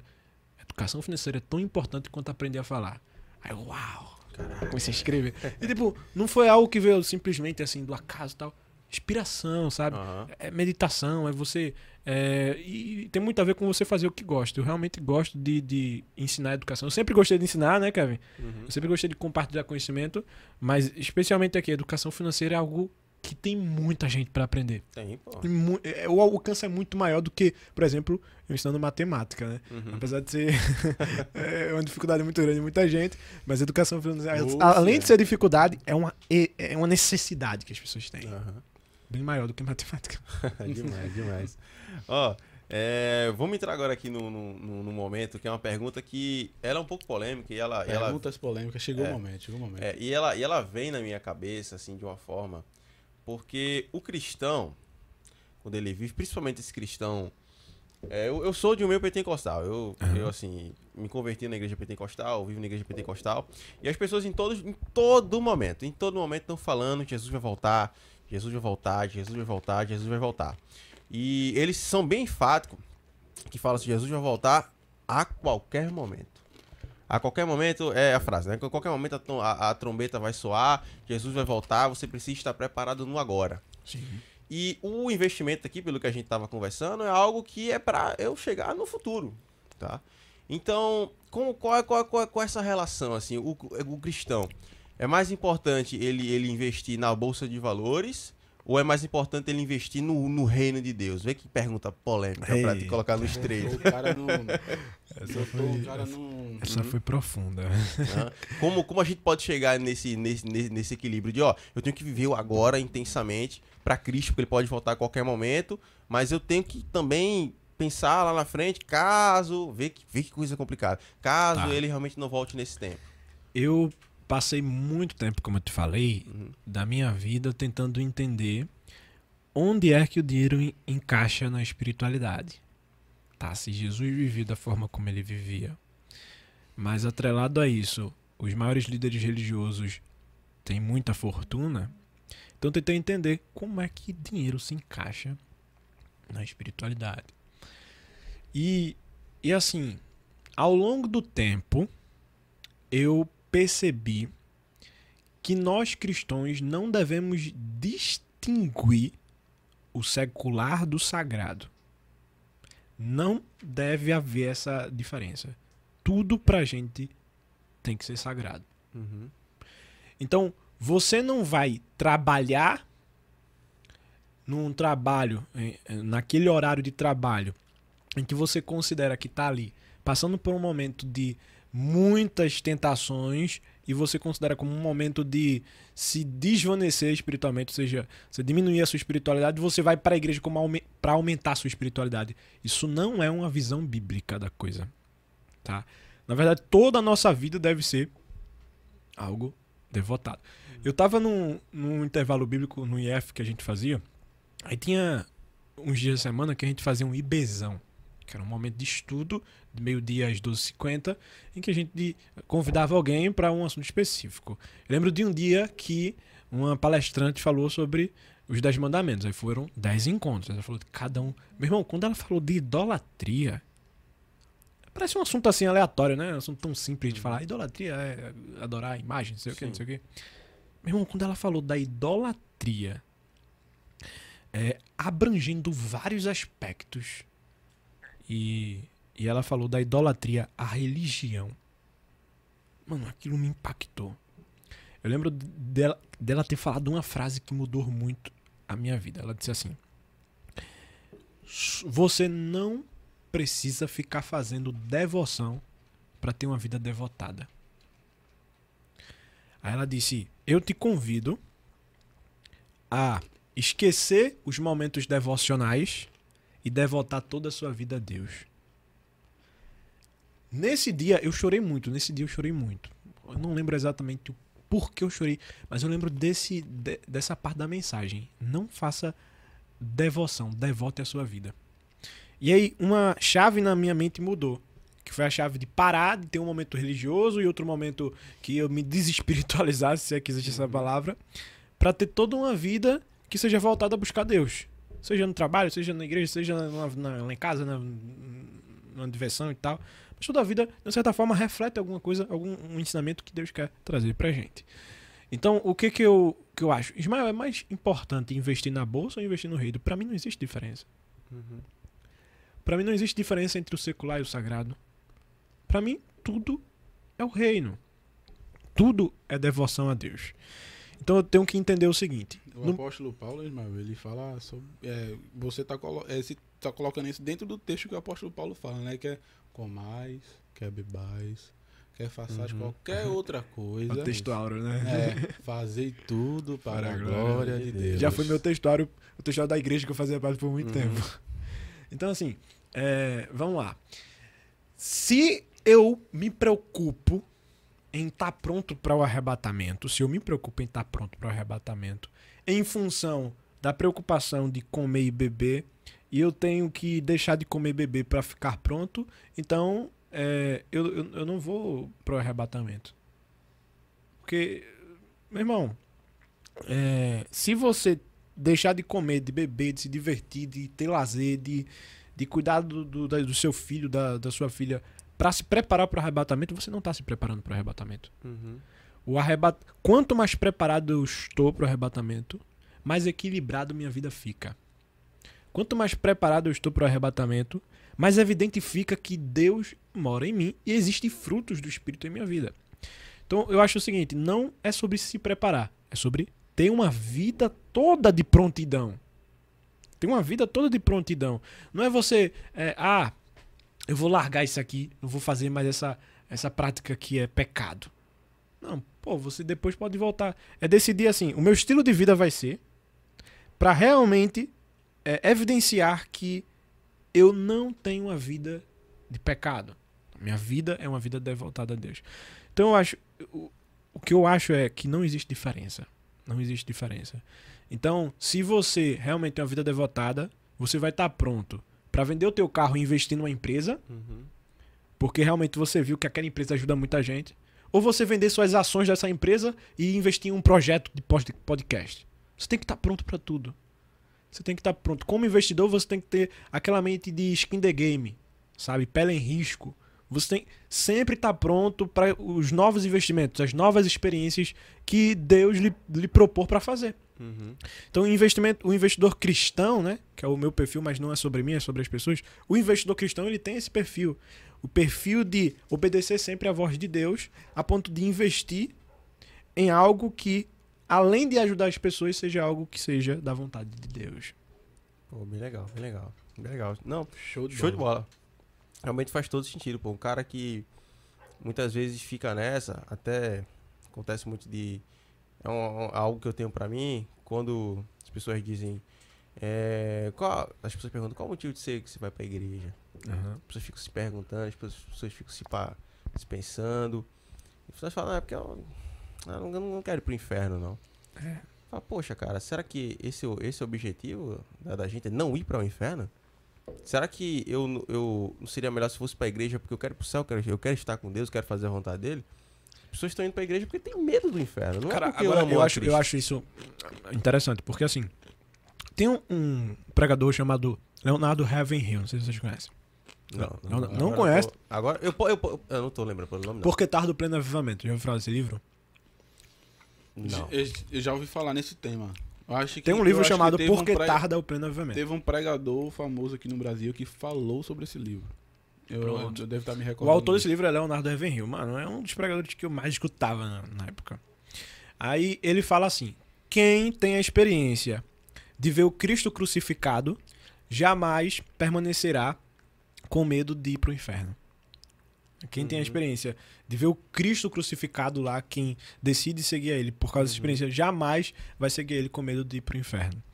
Então tem essa questão. Só que o que eu acho é o seguinte: existem muitas pessoas que decidem viver uma nova vida por medo de ir pro inferno, mas realmente tem um encontro com Deus ao longo do, do caminho. Sim. E eu acho que, meu irmão, tudo é um jogo de interesse. To- você vai. Todas as relações têm, têm jogo de interesse. E o mundo ideal não era pra ser assim. Mas o mundo real é assim. Uhum. E a gente vive no mundo real. E se o mundo real é assim, todas as religiões vão ser assim. Então todas as religiões têm um jogo de interesse. Você entra por causa daquilo e você permanece por causa de uma, de uma coisa a Uhum. outra. Tá? Então eu acho que é, tem pessoas que realmente entram com medo do inferno. Claro, pô, não Certeza. deveria ser o motivo principal. Mas acontece. Aham. E é melhor essa pessoa entrar com medo de ir pro inferno e, e ao longo do tempo ter uma experiência real com Deus do que simplesmente não entrar. Não entrar, exatamente. Justamente. Eu, Eu- Tenho, tenho até uma frase do, do, do pastor Jailson, né? Que meu, ainda é meu mentor. Que ele fala muito assim, ó, pode, esteja, é melhor o cara tá troncho dentro da igreja do que tá certinho lá fora. É. No sentido de assim, poxa, eu convivo, eu me acho uma pessoa muito correta, mas eu, eu, eu, eu não sigo a Cristo. É melhor que esse cara esteja um pouco troncho aqui dentro da igreja, porque a igreja é o lugar onde o cara vai ser reparado. Ali é o hospital que ele precisa. Então, é, é bacana, quando eu digo assim, igreja, eu não digo uma denominação, eu digo um Aham. lugar, numa, numa cristandade, dentro de uma comunidade cristã, onde ele vai ser cuidado, onde ele vai ser tratado. Justamente. Sim. Então, assim, é bem legal esse, esse conceito que as pessoas estão, vão estar lá. Então, às vezes tem uns caras que, que, que vão na igreja, porque, ah, tem umas meninas bonitinhas, eu vou lá na igreja, aí faz, vai pra, pra, querer, pra querer perturbar. Mas sim, mas o cara vai, o cara Conheci ouve. muito- o cara- muitos. É, o cara, o cara, o cara lá, ele vai, ele ouve uma palavra, mas Deus vai começando a trabalhar no coração dele, ele vai agindo. E aquele pensamento, talvez aquela vontade ruim inicial de entrar na igreja, que é, um, é um motivo supérfluo, ruim, assim, um- pecaminoso, aquilo vai ser transformado em algo, em algo legal com o tempo. Uhum. Então é bem, é bem bacana.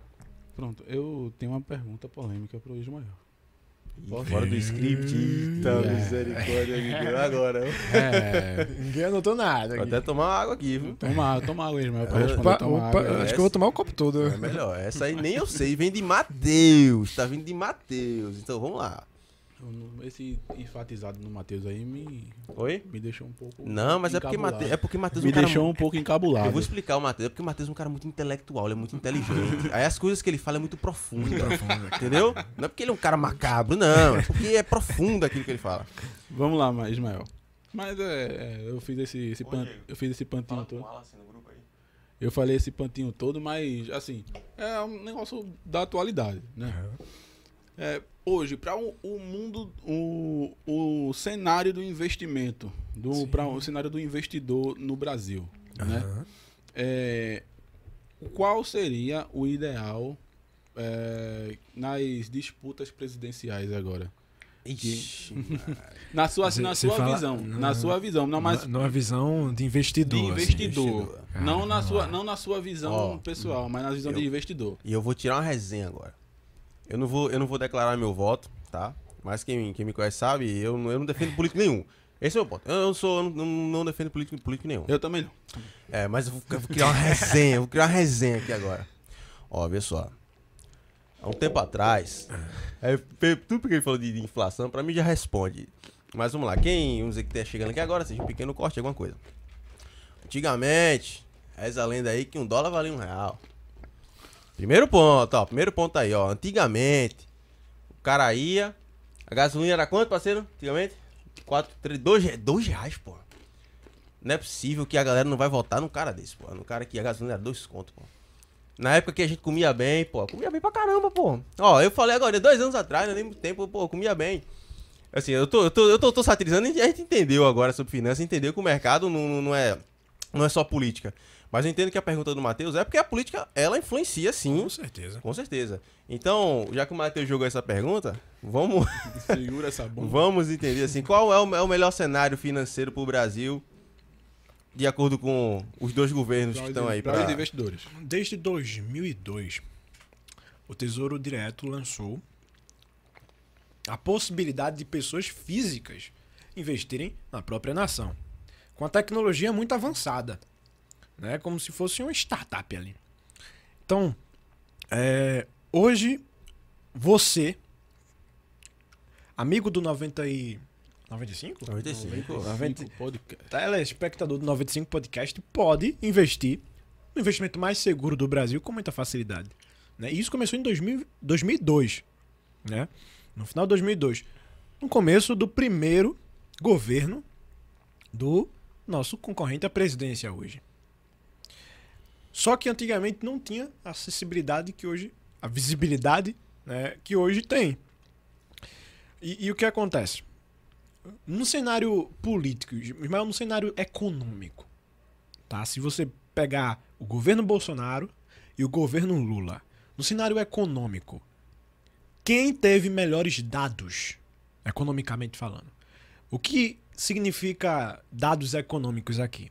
Que eu tô pondo em jogo. Pega o PIB, que é o produto interno bruto, que é o quanto no total foi movimentado financeiramente dentre os consumidores, as empresas e o próprio governo. Pega esses dados, tá? PIB, é, pega a taxa de juros básica do Brasil, que é a taxa Selic, pega também a inflação. Quais dentre os dois governos foi o governo que melhor teve dado? Apesar de que no governo a gente teve dois mandatos, né? Uhum, sim. E no governo Bolsonaro a gente só teve esse primeiro mandato. Se você pegar o dado, você vai ver que o governo Lula teve melhores dados. Uhum. dados financeiros. Agora, Ismael, isso é conclusivo para eu tomar a minha decisão? Não, absolutamente não. Porque se você pegar esses mesmos dados e comparar com outras nações, o governo Bolsonaro ganha. O governo Lula foi muito pior em relação às outras nações do que o governo Bolsonaro nesse período. Uhum. E o que aconteceu no governo Lula? Teve o boom das commodities. né? E a gente teve um benefício muito grande da Petrobras ali exportando petróleo e importando. E isso foi é, um dos principais motivos pela. E, e aí as pessoas. E aí teve algo historicamente nunca vista antes, desde ser criado a, a, a taxa de juros e o IBGE, né? O IBGE metrifica os dados para trazer o dado do IPCA, que é a inflação. O IBGE registrou algo que nunca foi registrado antes no Brasil: uma deflação.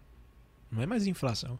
Teve dois meses no Brasil, no governo Bolsonaro, que não houve inflação. A moeda não se desvalorizou, ela valorizou. E isso acontece com moedas, é, por exemplo, da Grécia, tá? que acon- acontece também com mais frequência a deflação. Moedas que se valorizam o ouro, tá?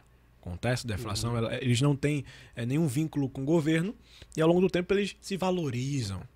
Moedas, muitas criptomoedas hoje, que seria também um dos assuntos legais para a gente depois falar, mas isso acontece é, porque a moeda deixou de perder valor e conseguiu mais valor, tá? Houve é, uma percepção maior de valor. Houve dois meses disso. Por que houve deflação? Porque se eu disser somente até aqui, possa ser que fique muito notório o melhor candidato economicamente. Uhum. Mas se eu disser para vocês que o que causou essa deflação foi empresas estatais vinculadas ao, ao Estado, né, que o governo tem controle, então fica um pouco mais é, argumentativo, um pensamento mais é, um pensamento mais, mais reflexivo. Será que essa deflação foi uma estratégia? Tá? Uhum. Porque o que ocasionou foi a gasolina, que houve uma redução nesse período Sim. do mês, e a energia elétrica, que é ocasionada por uma empresa também estatal. Uhum. Então a, a conta de energia diminuiu. E aí essa, essas duas grandes diminuições, apesar de ter um aumento no alimento, se você for olhar para os preços dos alimentos, mas essas duas grandes diminuições fizeram com que, num somatório médio, os preços mais diminuiu do que aumentou Uhum. Tá? E houve dois meses assim. E aí, eu não sei se vocês ouviram, mas houve muito essa discussão, a deflação, governo Bolsonaro e tal. Só que não foi uma deflação é, natural, uma deflação saudável. Foi uma deflação de empresas é, que, que são Aham. estatais. Então eu não posso dizer assim, ah, o governo foi muito melhor. Tá. Aham. Eu não vou dizer que meu candidato é Bolsonaro. Mas eu quero dizer o seguinte: é, se houvesse só duas opções, pra mim, hoje você tem a opção de votar branco ou nulo, Sim.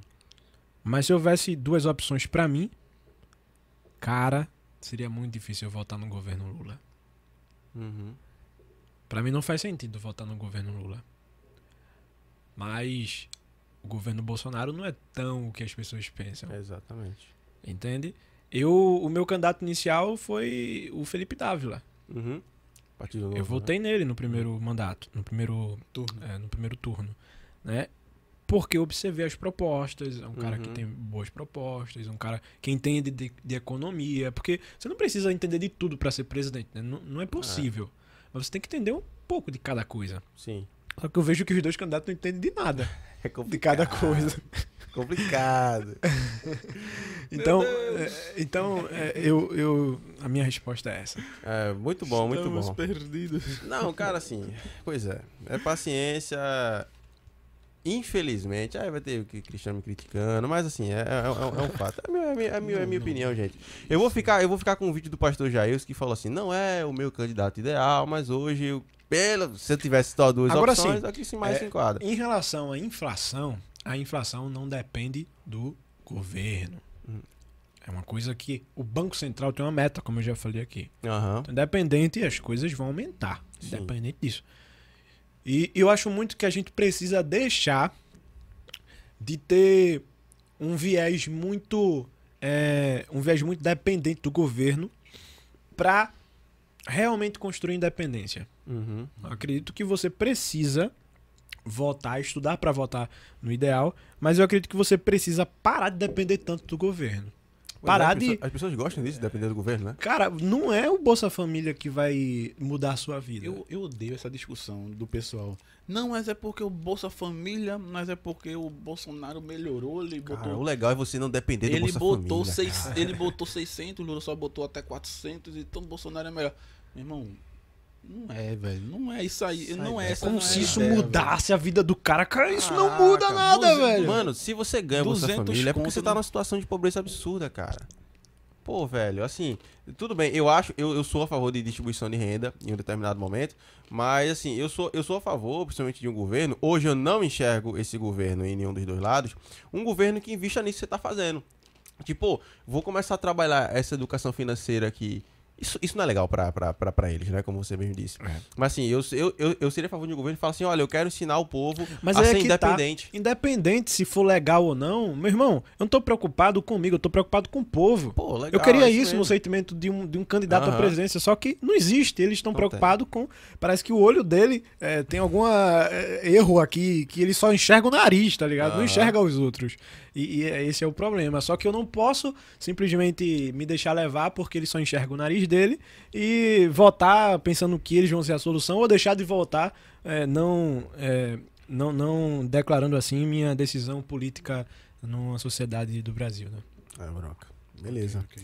Ó, agora eu acho que a gente pode, pode entrar num, num- quadro que é um quadro mais rápido e é bem legal, né? A gente vai te fazer algumas perguntas. Olha. A gente chama de verdade ou mito. O verdade, o ver- o verdade ou mito, pra quem já tá no terceiro episódio acompanhando 95, já entende que é o momento que a gente faz alguma pergunta e você vai dizer se é uma verdade ou se é um mito. E vai ter um tempo pra poder explorar sobre esse assunto. Beleza. Eu queria, eu queria começar por fazer três perguntas de cara. Vão ser três minhas, três do Matheus. Eu quero começar sobre uma que é muito legal, principalmente para o jovem cristão, jovem cristão que quer casar. Porque tem assim, quando você, você é jovem cristão, hoje o, o cristianismo, você está dentro da igreja, você está numa cultura de que as pessoas devem casar. Eu acho muito legal. Eu sou apaixonado é, assim, por casamento, porque o meu casamento é muito bom, graças a Deus. Eu acertei com a pessoa. Minha, eu e minha esposa, a gente tem um convívio bem legal. E no momento que você casa, Oh, que fofinho. é. Coraçãozinho. bota aí, bota aí, Diego, na tela, coraçãozinho. Ah, Ó, não, mas a minha esposa sabe como é, ela, ela, sabe disso. É, nesse determinado momento, existe uma coisa que puxa a outra. Desculpa. É, o cristão, ele vai casar. O menino lá com 18, 19 anos casou. Tu falou como ca- casamento é um negócio legal, bacana. Casei. A partir do momento que ele casa, ele tem algumas opções. Tem aquela famosa frase que mamãe gosta bastante de dizer. Não tô dizendo a minha mãe, tô dizendo as mães, as mães em geral. Aham. Quem casa quer, Casa. Quem casa quer casa. Sim. Aí o cristão se depara com isso. Poxa, quem casa quer casa. Eu t- Olha o cenário, tá? São dois jovens que começaram a trabalhar agora. Estão com 19 anos. Começaram a trabalhar agora. E eles têm duas opções. Eles olham assim e falam, ó. Primeiro, sou liso. Esse é, é o, é o- é primeiro ponto. Liso, é liso, liso. Você, jovem, você, você é liso. Você é liso, aceite isso. Não tem nada. Você não nasceu em berço. Se você nasceu em berço de ouro, parabéns. Já nasceu aposentado. Mas a questão é a seguinte: ele vai olhar e vai falar: Eu quero morar com a minha esposa. Eu quero morar com meu marido. Agora, eu me bati numa, aqui numa, numa dúvida muito grande. Eu devo comprar uma casa? Ou no caso, um menino liso vai financiar uma casa? É a única opção, né? É. Ou eu devo alugar uma casa para morar? Aham. Aí eu quero saber o seguinte: o cristão comprar uma casa, cristão não, em geral, né? Uma, uma, uma pessoa comprar uma casa é melhor do que alugar? Isso é verdade ou isso é um mito? Depende. então, depende. Tudo É, depende. Eu, houve um momento, ah, acho que ano, ano passado, no começo do ano passado, em que a taxa de juros para financiamento estava em 2%. Tá? É, então, o que acontece nos países desenvolvidos é ter uma taxa de juros baixa, às vezes zero. E nesses países, ah, que seria ideal aqui para o Brasil, é ter um acesso ao financiamento, ao crédito muito fácil. Então você não vai é, necessariamente pagar juros, né? que é o que acontecia lá nos judeus atrás. Uhum. Você não pagava juros para ter acesso a uma dada riqueza. Tá? É, então, quando existem momentos na economia em que a taxa de juros é muito baixa, muitas das vezes você estuda para ver se vale mais a pena e algumas das vezes vale mais a pena. No momento atual, absolutamente não vale. Sim. Poxa. Você me provar aqui com A mais B que financiar vale mais, mais a pena do que investir, só vai ser pro teu nariz, porque para o teu dinheiro não vai. Então, por que eu digo isso? Porque a taxa de juros está em 13,75 atualmente. É, passou de dois dígitos já. Então, a taxa de juros ao consumidor, a taxa Selic, é a taxa que é a referência para financiamento, para crédito, para cobrança. Então, hoje, o ideal seria esses dois casais iniciais é, ter um padrão de vida baixo, porque eles estão liso, e investir o máximo que puder. Mas não deixar de ir morar numa casa só. Tá? Eu acho que é, eu acho que é muito importante você construir a sua vida só, inicialmente como casado, tá? E eu acho muito importante, mas eles não precisam, eles não podem nunca, em hipóteses alguma, educa, é, financeiramente falando, com inteligência financeira, ter uma vida maior do que um padrão de vida maior do que o somatório dos salários dele. Uhum. Tá. Não podem. Então, é, eles precisam ter um gerenciamento de gastos e precisam também fazer com que haja pelo menos 30% do total do ganho que seja investido. Uhum. E eu acho que é, ele precisa investir parte do que ganha, viver com menos do que ganha e inicialmente alugar uma casa. Uhum. Beleza. Fica a dica aí pra galera, hein? Sobre- Alugar casa. Ainda dentro desse assunto, ok? Olha, só ra- sobre- ra- rapidinho, rapidinho. Matheus agora tá furioso, cara. Não, porque Matheus vem de não. casa. Matheus, ele, quando ele vem de casa, cara. Então o Matheus tá assim, É, caraca, não, mas não eu- acredito. Não acredito eu que ele quero falou apresentar- isso, Eu quero apresentar um contraponto só, não, que é isso, cara. Ai, meu É, só apresentar um contraponto. Você falou sobre é, um casal jovem que não tem dinheiro, que seria o ideal eles investirem, ok? O pouco dinheiro que eles ganham, uma parte, né? tá Até 30% no máximo, para que eles venham obter, venham obter retorno desse, desse investimento e morar de aluguel, ok? Uhum. Mas, atualmente, a gente tem uma situação no Brasil, você conhece, que é o programa O Casa Verde Amarela, Uhum. ok? Que no Casa Verde Amarela, que é como o Davidson e eu, a gente assim que casou, a gente obteve os nossos imóveis, né? E a gente sabe que o Casa Verde Amarela, você... é, o prazo máximo para você pagar a sua casa seria aí em 420 meses, ok? Aí as parcelas ficam parcelas de 500, 700, no máximo 800 reais para uma pessoa de baixa e média renda, ok? Então, mesmo sendo através do programa Casa Verde e Amarela, que você paga, geralmente você vai pagar uma parcela da sua casa menor que a parcela de um, de um aluguel, que menor, menor que o valor de um aluguel, por muitas vezes. Porque para você encontrar um aluguel hoje de 600, 700 reais é bem difícil. Cara, Ok. Recife aqui, onde a gente mora, a gente é de Recife, se você não É. sabe. É, a gente é de região metropolitana, mas o Varão é aqui de Recife, a gente fala que é de Recife pra ficar mais fácil de você Não, porque entender. a gente é de Recife, a gente tá morando em Paulista, É. mas a gente veio de Recife. Paulista aqui, ó, representando o Paulista aqui, nosso, nosso Ibis. É, O melhor time do o mundo. melhor time do mundo, respeito. É, o, o- o padrão de aluguel aqui em Recife é caro pra caramba, velho. Assim, eu tava. Justamente. Eu lembro quando eu tava, eu tava pesquisando com Larissa. Agora, isso foi um tempo, faz, faz tempo atrás, faz dois anos e meio atrás. Hoje as coisas já estão muito diferentes. Inclusive preço também. O preço aqui tá, tá, muito, tá muito diferente da época que eu, que eu, que eu comprei. Justamente. Mas quando eu tava, eu, tava, eu tava pesquisando, eu queria ficar em Recife, aquela coisa toda. Porém, a gente não conseguia achar um aluguel é, com preço bacana. Porque a gente queria pelo menos uma casa, assim, um mínimo de, de- de dignidade. Assim. Com dignidade quer dizer, pô, que tem um reboco legal, que se fica bem localizada. Não digo bem localizada, mas assim, uma localização ok. Onde tenha um transporte perto, onde fica num lugar legal. E a gente não conseguia achar um preço bom. E a gente começou, e a minha esposa falou, ah, eu queria comprar. Eu ficava, ai, caraca, velho, comprar casa. Uma complicação, deu burocracia, essas coisas todas. Só que a gente acabou encontrando aqui, agora, claro, é um lugar totalmente diferente. Eu não, não, não tô no grande centro, tô longe, tô um pouco mais isolado. Mas, assim, pra gente, a gente viu financeiramente, no momento, naquele momento, naquele momento específico, para aquilo que a gente queria, um negócio legal. Porque. Financiar, né? É, financiar. Porque, por mais que daqui a 30 anos, que eu acho que esse é a minha visão, a visão de um cara que comprou uma casa e pelo menos entende um pouquinho do que tá acontecendo lá no meu, no meu financiamento. Se eu deixar passar os 30 anos, eu tô ferrado, eu vou pagar três casas. Só que se eu amortizo com o tempo, Justamente. isso pode melhorar. Agora, claro, eu entendi, por tudo que a gente tá conversando aqui, por exemplo, a partir do momento que eu tenho que amortizar para não pagar juros, eu tô deixando de investir.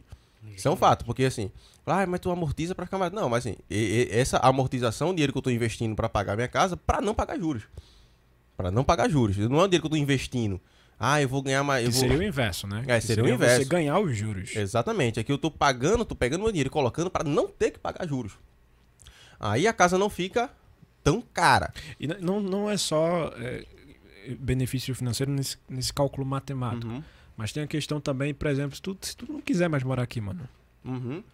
Entendeu? Porque inicialmente o casal, ele, ele tem muitas dúvidas em relação Uhum. a tudo. Em relação a qual trabalho realmente ele quer fazer, qual local ele quer, se quer morar aqui, se quer morar no exterior. Uhum. Então, é, eu acho que é legal iniciar com um aluguel, porque ele é, vai poder se locomover, mudar de forma muito É, é- mais é fácil. é o te- é o tempo que dá esse, esse, esse. Pra ele se entender, pra ele se encontrar, ele ver aquilo que ele quer. Porque a gente tá tratando de um casal jovem aqui, não tô tratando de um casal já adulto. Então, assim, eu, pô, até, até, até concordei. Esse era um dos pontos que eu tinha com, com, com Larissa. Mas como na discussão homem perde? mas não, brincadeira. Eu, eu, assim, eu gostei do que eu fiz, mas eu, esse sentimento é verdade. Porque, um exemplo, hoje eu trabalho em Recife.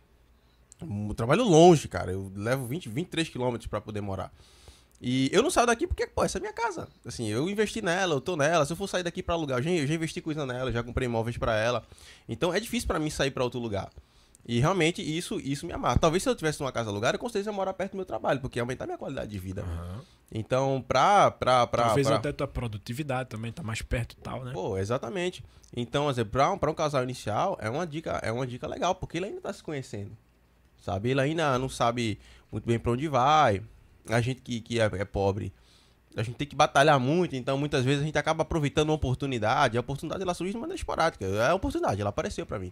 E quando eu tô amarrado em um determinado lugar, é um pouco mais difícil. Eu, eu, eu concordo 100% com essa visão. E outro, outro ponto de vista- Microfone. Opa, perdão. Desliguei pra poder mastigar. É, outro ponto de vista também, Ismael, é a questão do que tu, tu falou pra gente, que os, assim, os fundos imobiliários, eles são fundos bons de se investir, Aham. né? Isso porque você tem um- uma maior certeza, assim, de retorno, né? Então, no caso, eu comprar um imóvel, né? Porque a gente sabe que a tendência do imóvel é ele se valorizar, ok? O imóvel, que eu, o imóvel que eu compro hoje, por exemplo, a casa que eu, que eu moro atualmente, é, eu comprei por um certo valor. É, se eu for, mesmo que ela este- esteja financiada, mas se eu for, digamos que eu já tivesse quitado meu financiamento, se eu for vender ela hoje, dois anos e meio depois, eu não vou vender, ela não vale mais aquele valor que eu comprei há dois anos e meio atrás. Ela vale no mínimo, no mínimo aí, é, 15 a 20% a mais. Isso. Entendeu? Tô, tô certo, Deus. Não, é é, e, e- por aqui a gente, a gente já, já, É se baseia, porque os preços daqui mudaram muito. Tem um loteamento novo. A então... gente, a gente se baseia por casas parecidas daqui que, que tem por aqui por perto. 20 a 15%, né? É. Mas ne- nessa Depois de quanto tempo? Dois anos e meio, eu acho, mais ou menos. Dois anos e meio. Eu Então, já sei a resposta eu- dele. já. ele, ele, eu sei, eu- eu- ele já tá mirando a resposta, mas eu quero fa- fazer essa pergunta para tirar a minha dúvida e a dúvida do- dos espectadores. É, tu acha né, que não, mesmo assim não, ainda não é viável, ainda não é indicado um casal jovem fazer esse investimento? Cara, é, a resposta é básica, né? A inflação fez o dinheiro se desvalorizar bem mais do que 15, 20% Uhum. depois de dois anos. Não em todos os países, tá? Uhum. Tem países que. Eu tô falando da nossa realidade aqui. Sim. A realidade de inflação a dois dígitos, que, que é a realidade. É, o que acontece? É, a decisão de comprar casa não envolve somente finanças. Envolve emocional, envolve circunstancial. Então, não cabe a mim dizer, ah, é melhor você fazer isso ou aquilo. Uhum. Eu trago aqui de acordo com o conhecimento financeiro que Sim. eu tenho E dados, né? e dados financeiros. Então, é, baseado em finanças, é melhor você partir nesse caminho aqui. Sim. Mas você pode ter alguma coisa que, poxa, um, um tipo de, de, de, de, de motivo que lhe faça É. financiar. Existem, Sim. Só existem que vários existe- motivos. Um, um deles é, por exemplo, tem jovens que, tipo, é, passou a vida toda morando de casa em casa. Um exemplo. Né? Poxa, cara, eu morava de casa em casa. Eu, assim. Eu já olhei pra tu, cara, disso. Não, e eu tenho alguns relatos. É, até pensando bem, a gente, a gente teve um caso, não, você, você mudou de vista, você falou um pouco que, é- que era a sua realidade, falou um pouco da minha. É, existiam momentos que hum, meu pai, ele sempre, sempre trabalhava com, trabalha com pintura, até hoje, mas hoje tá, tá formalizado, trabalhando num lugar legal. Mas teve uma época que ele trabalhava de maneira autônoma. Então ele fazia pintura, geladeira, e assim, é, vinha de acordo com a demanda. Vinha algum, ele fa, fazia e tal. A minha, a minha mãe trabalhava em casa de família. Então a gente não tinha umas condições tão legais. E o que acontecia? Em tempo de baixa, pro meu pai, que ele não tinha tanto serviço, a gente sempre, sempre morou de aluguel. Hoje, hoje minha mãe financiou também uma casa. Foi até que eu botei na cabeça dela. mas, mas pra ela, tá, por incrível que pareça, tá muito mais barato do que o aluguel que ela, que ela, que ela, que ela pagava antes.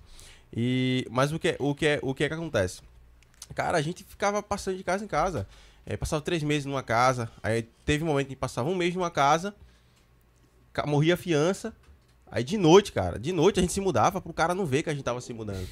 Pô, velho, isso era ruim pra caramba, assim. Eu era pequeno, mas eu já tinha essa noção de que pô, tava, tava fazendo aquilo ali pra poder se fugir de alguma coisa. Isso não era legal.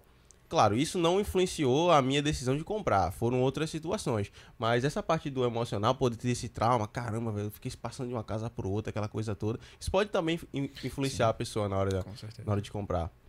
É. E- Justamente. e- mas eu acho assim, é, tem uma coisa muito importante aqui que deve ser citada, é que é, não podemos desconsiderar mitos que existem. Por Aham. exemplo, ah, eu vou financiar, o principal mito, né? Eu vou financiar porque com o financiamento eu vou ter algo que é meu. Aluguel não é meu. Uhum. né? E eu, eu sempre fui da, da. Eu sempre sou do pensamento de que nada é meu. Aham. O que eu tenho não é pra mim, é pros outros. É, é pra. Mas tem, tem, a, tem pessoas que é muito apegada a esse sentimento. Sentimento de ter de as posse, coisas né? dele, né, de posse. Só que o que acontece é o seguinte: é, o financiamento, quando você compra a casa, não é teu. É, pá, não paga a caixa não, pra tu ver se ela não vem tomar aqui. O que é que acontece. Matheus, se você não pagar? É, Perguntar a Matheus porque ele tá mais- Claro, eu achei desenrolado nesse setor aí. Explica aí, Matheus. O que acontece se você aí, né? não pagar, a caixa ela vai entrar com ação contra você. Assim, não se você deixar de pagar uma parcela, assim, atrasar dois, três dias, né? E você ele vai cobrar os juros do atraso, né? Os juros é um pouco alto, realmente. Eu, eu atrasei um dia uma vez. alto. Eu atrasei um dia minha parcela e saiu de, digamos, digamos que, um vou exemplificar, não vou dizer exatamente minha parcela, mas vou exemplificar, saiu de 600 para 625, de um dia para o outro, se deixar mais de um dia. então, se você atrasar aí dois, três meses, a caixa ela vai tomar a sua casa, com certeza. Ela É. chega com um batalhão assim, batendo na porta, derrubando assim. Não. Bora, bora, bora, sai todo Ela mundo aí. que eu acho que é ela vai men- entrar, ela vai entrar com ação judicial. Que eu acho que é, é menos estressante do que se você a- atrasar um aluguel. Acho que é Uhum. menos estressante. No caso, ela vai. Ela vai o quê? Ela vai primeiro tentar entrar em contato com você, fazer um acordo para quitar aquelas parcelas, né? Com o procedimento de todo o banco. Agora, se não tiver acordo, ela vai entrar com uma ação e vai tomar sua casa. Ah, Então, Chuva. Ai, a casa é tua? Tu comprou tua casa financiada? Eu tenho minha casa, não quita não, pra tu ver se o povo não vai Tem que- tomar. Tem que pagar certinho. Vai. Isso E vai aí ser é- vendida isso aí é no reali- leilão, Isso né? aí é É, vai realidade. E vai ser vendida no leilão da casa própria lá. ou seja, vai vender uma pechincha. Exatamente. Então, de novo, se o cara quer comprar, o cara tem que ter uma vida bem organizada, né, pô? Com O cara tem que ter uma vida muito organizada pra não fazer be- besteira. Eu conheço uma pessoa, não, um amigo próximo, é a- alguém, alguém distante, que realmente perdeu o emprego. Por ter perdido o emprego, não conseguiu é, fazer, pagar o financiamento. Ele já tinha ciência. Ele, poxa, vou deixar lá e a, a caixa vai tomar a casa. Realmente, deu entrada alta na casa, pagou as parcelas, mas perdeu o valor porque Mas- realmente não teve essa organização. Existe, existe o seguro, o seguro na caixa lá. Sim, que ele cobre, né? Ele cobre, no caso de você. De desemprego. No caso de você e sua esposa, ou você, ou você sozinho, que fi- ficar desempregado, ele cobre durante alguns meses aquela parcela, entendeu? Pra que você Uhum. venha se. venha conseguir um novo emprego e voltar a pagar as parcelas. Entendeu? Uhum. Então, o seguro, na hora que você faz o contrato lá da caixa, você assina a garantia e o seguro. São duas coisas distintas. Seguro o cara paga todo mês. Eu sei que o cara paga todo mês, porque É. eu pago todo mês esse seguro aí. É bem legal. Quem sabe um dia, assim, eu não quero usar. Eu não, eu não quero um dia nem usar. Eu quero estar trabalhando, fazendo minhas coisas, mas precisar usar, né? É, é bem triste. Beleza. Então, agora, o próximo Verdade do Mito, agora é com o Matheus. Vai, Matheus. Ah, não, mas você já perguntou Eu já demais. perguntei, já é, agora sou eu de novo. Vou fazer agora. Já fiz uma perguntinha já. Tá bom. Vou fazer agora uma, uma outra pergunta. Deixa eu ver sobre o que é o que, que, eu, ia, que, eu, ia, que eu ia perguntar. Pronto, me lembrei. Vamos lá, que o Matheus falou tanto que até eu me perdi. Vamos lá.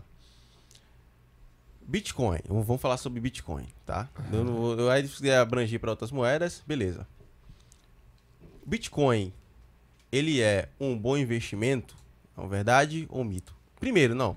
Bitcoin é um investimento? É verdade ou mito? Cara, Bitcoin é um investimento, é verdade. Porque o Bitcoin é e, e possui todos os critérios que é necessário ter para que uma moeda se enquadre. Uhum. O que é que o Bitcoin tem em especial que faz ele ser uma cripto e não uma moeda? Somente uma moeda. É que ele não tem nenhuma indexação, nenhum vínculo com algum governo.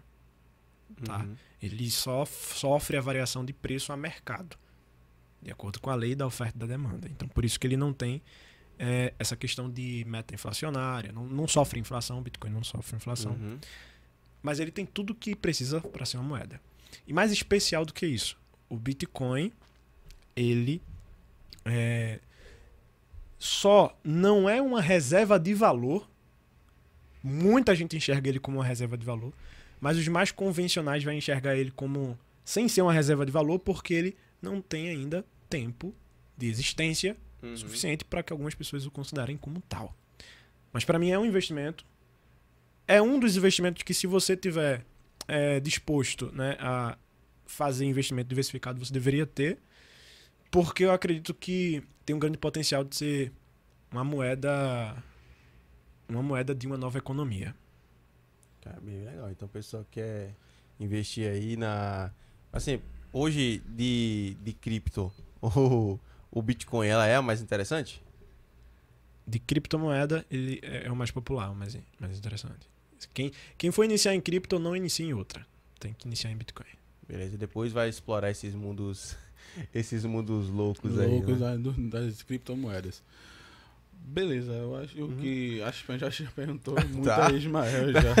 o cara tá enchendo o cara de o cara pergunta. tá, tá enchendo calma de pergunta. Ai, Eu, tá acho que, tempo aí, eu Diego? acho que Ismael é um, é um candidato aí, é um candidato aí a voltar aí num futuro breve, que a gente Uhum. ficou assunto pra falar. Oxe, tem muita Não, tem tem muito pano pra manga, ok?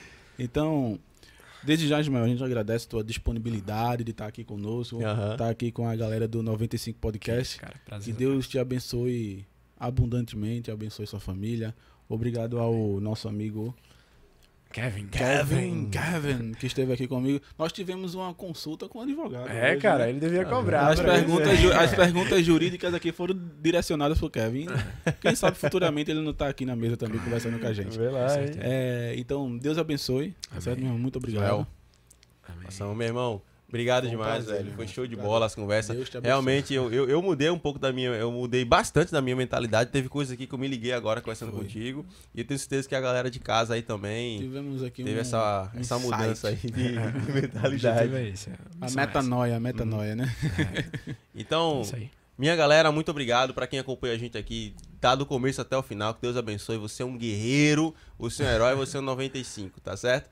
Então esteja conosco. Obrigado aí, ó, nosso amigo Kevin já foi dado. Obrigado também, Diego, pelos cortes da, da, da nossa filmagem hoje aí. Show de bola. E pessoal, a gente se vê no próximo vídeo. Que Deus abençoe. E vamos nessa. Valeu. Valeu. é.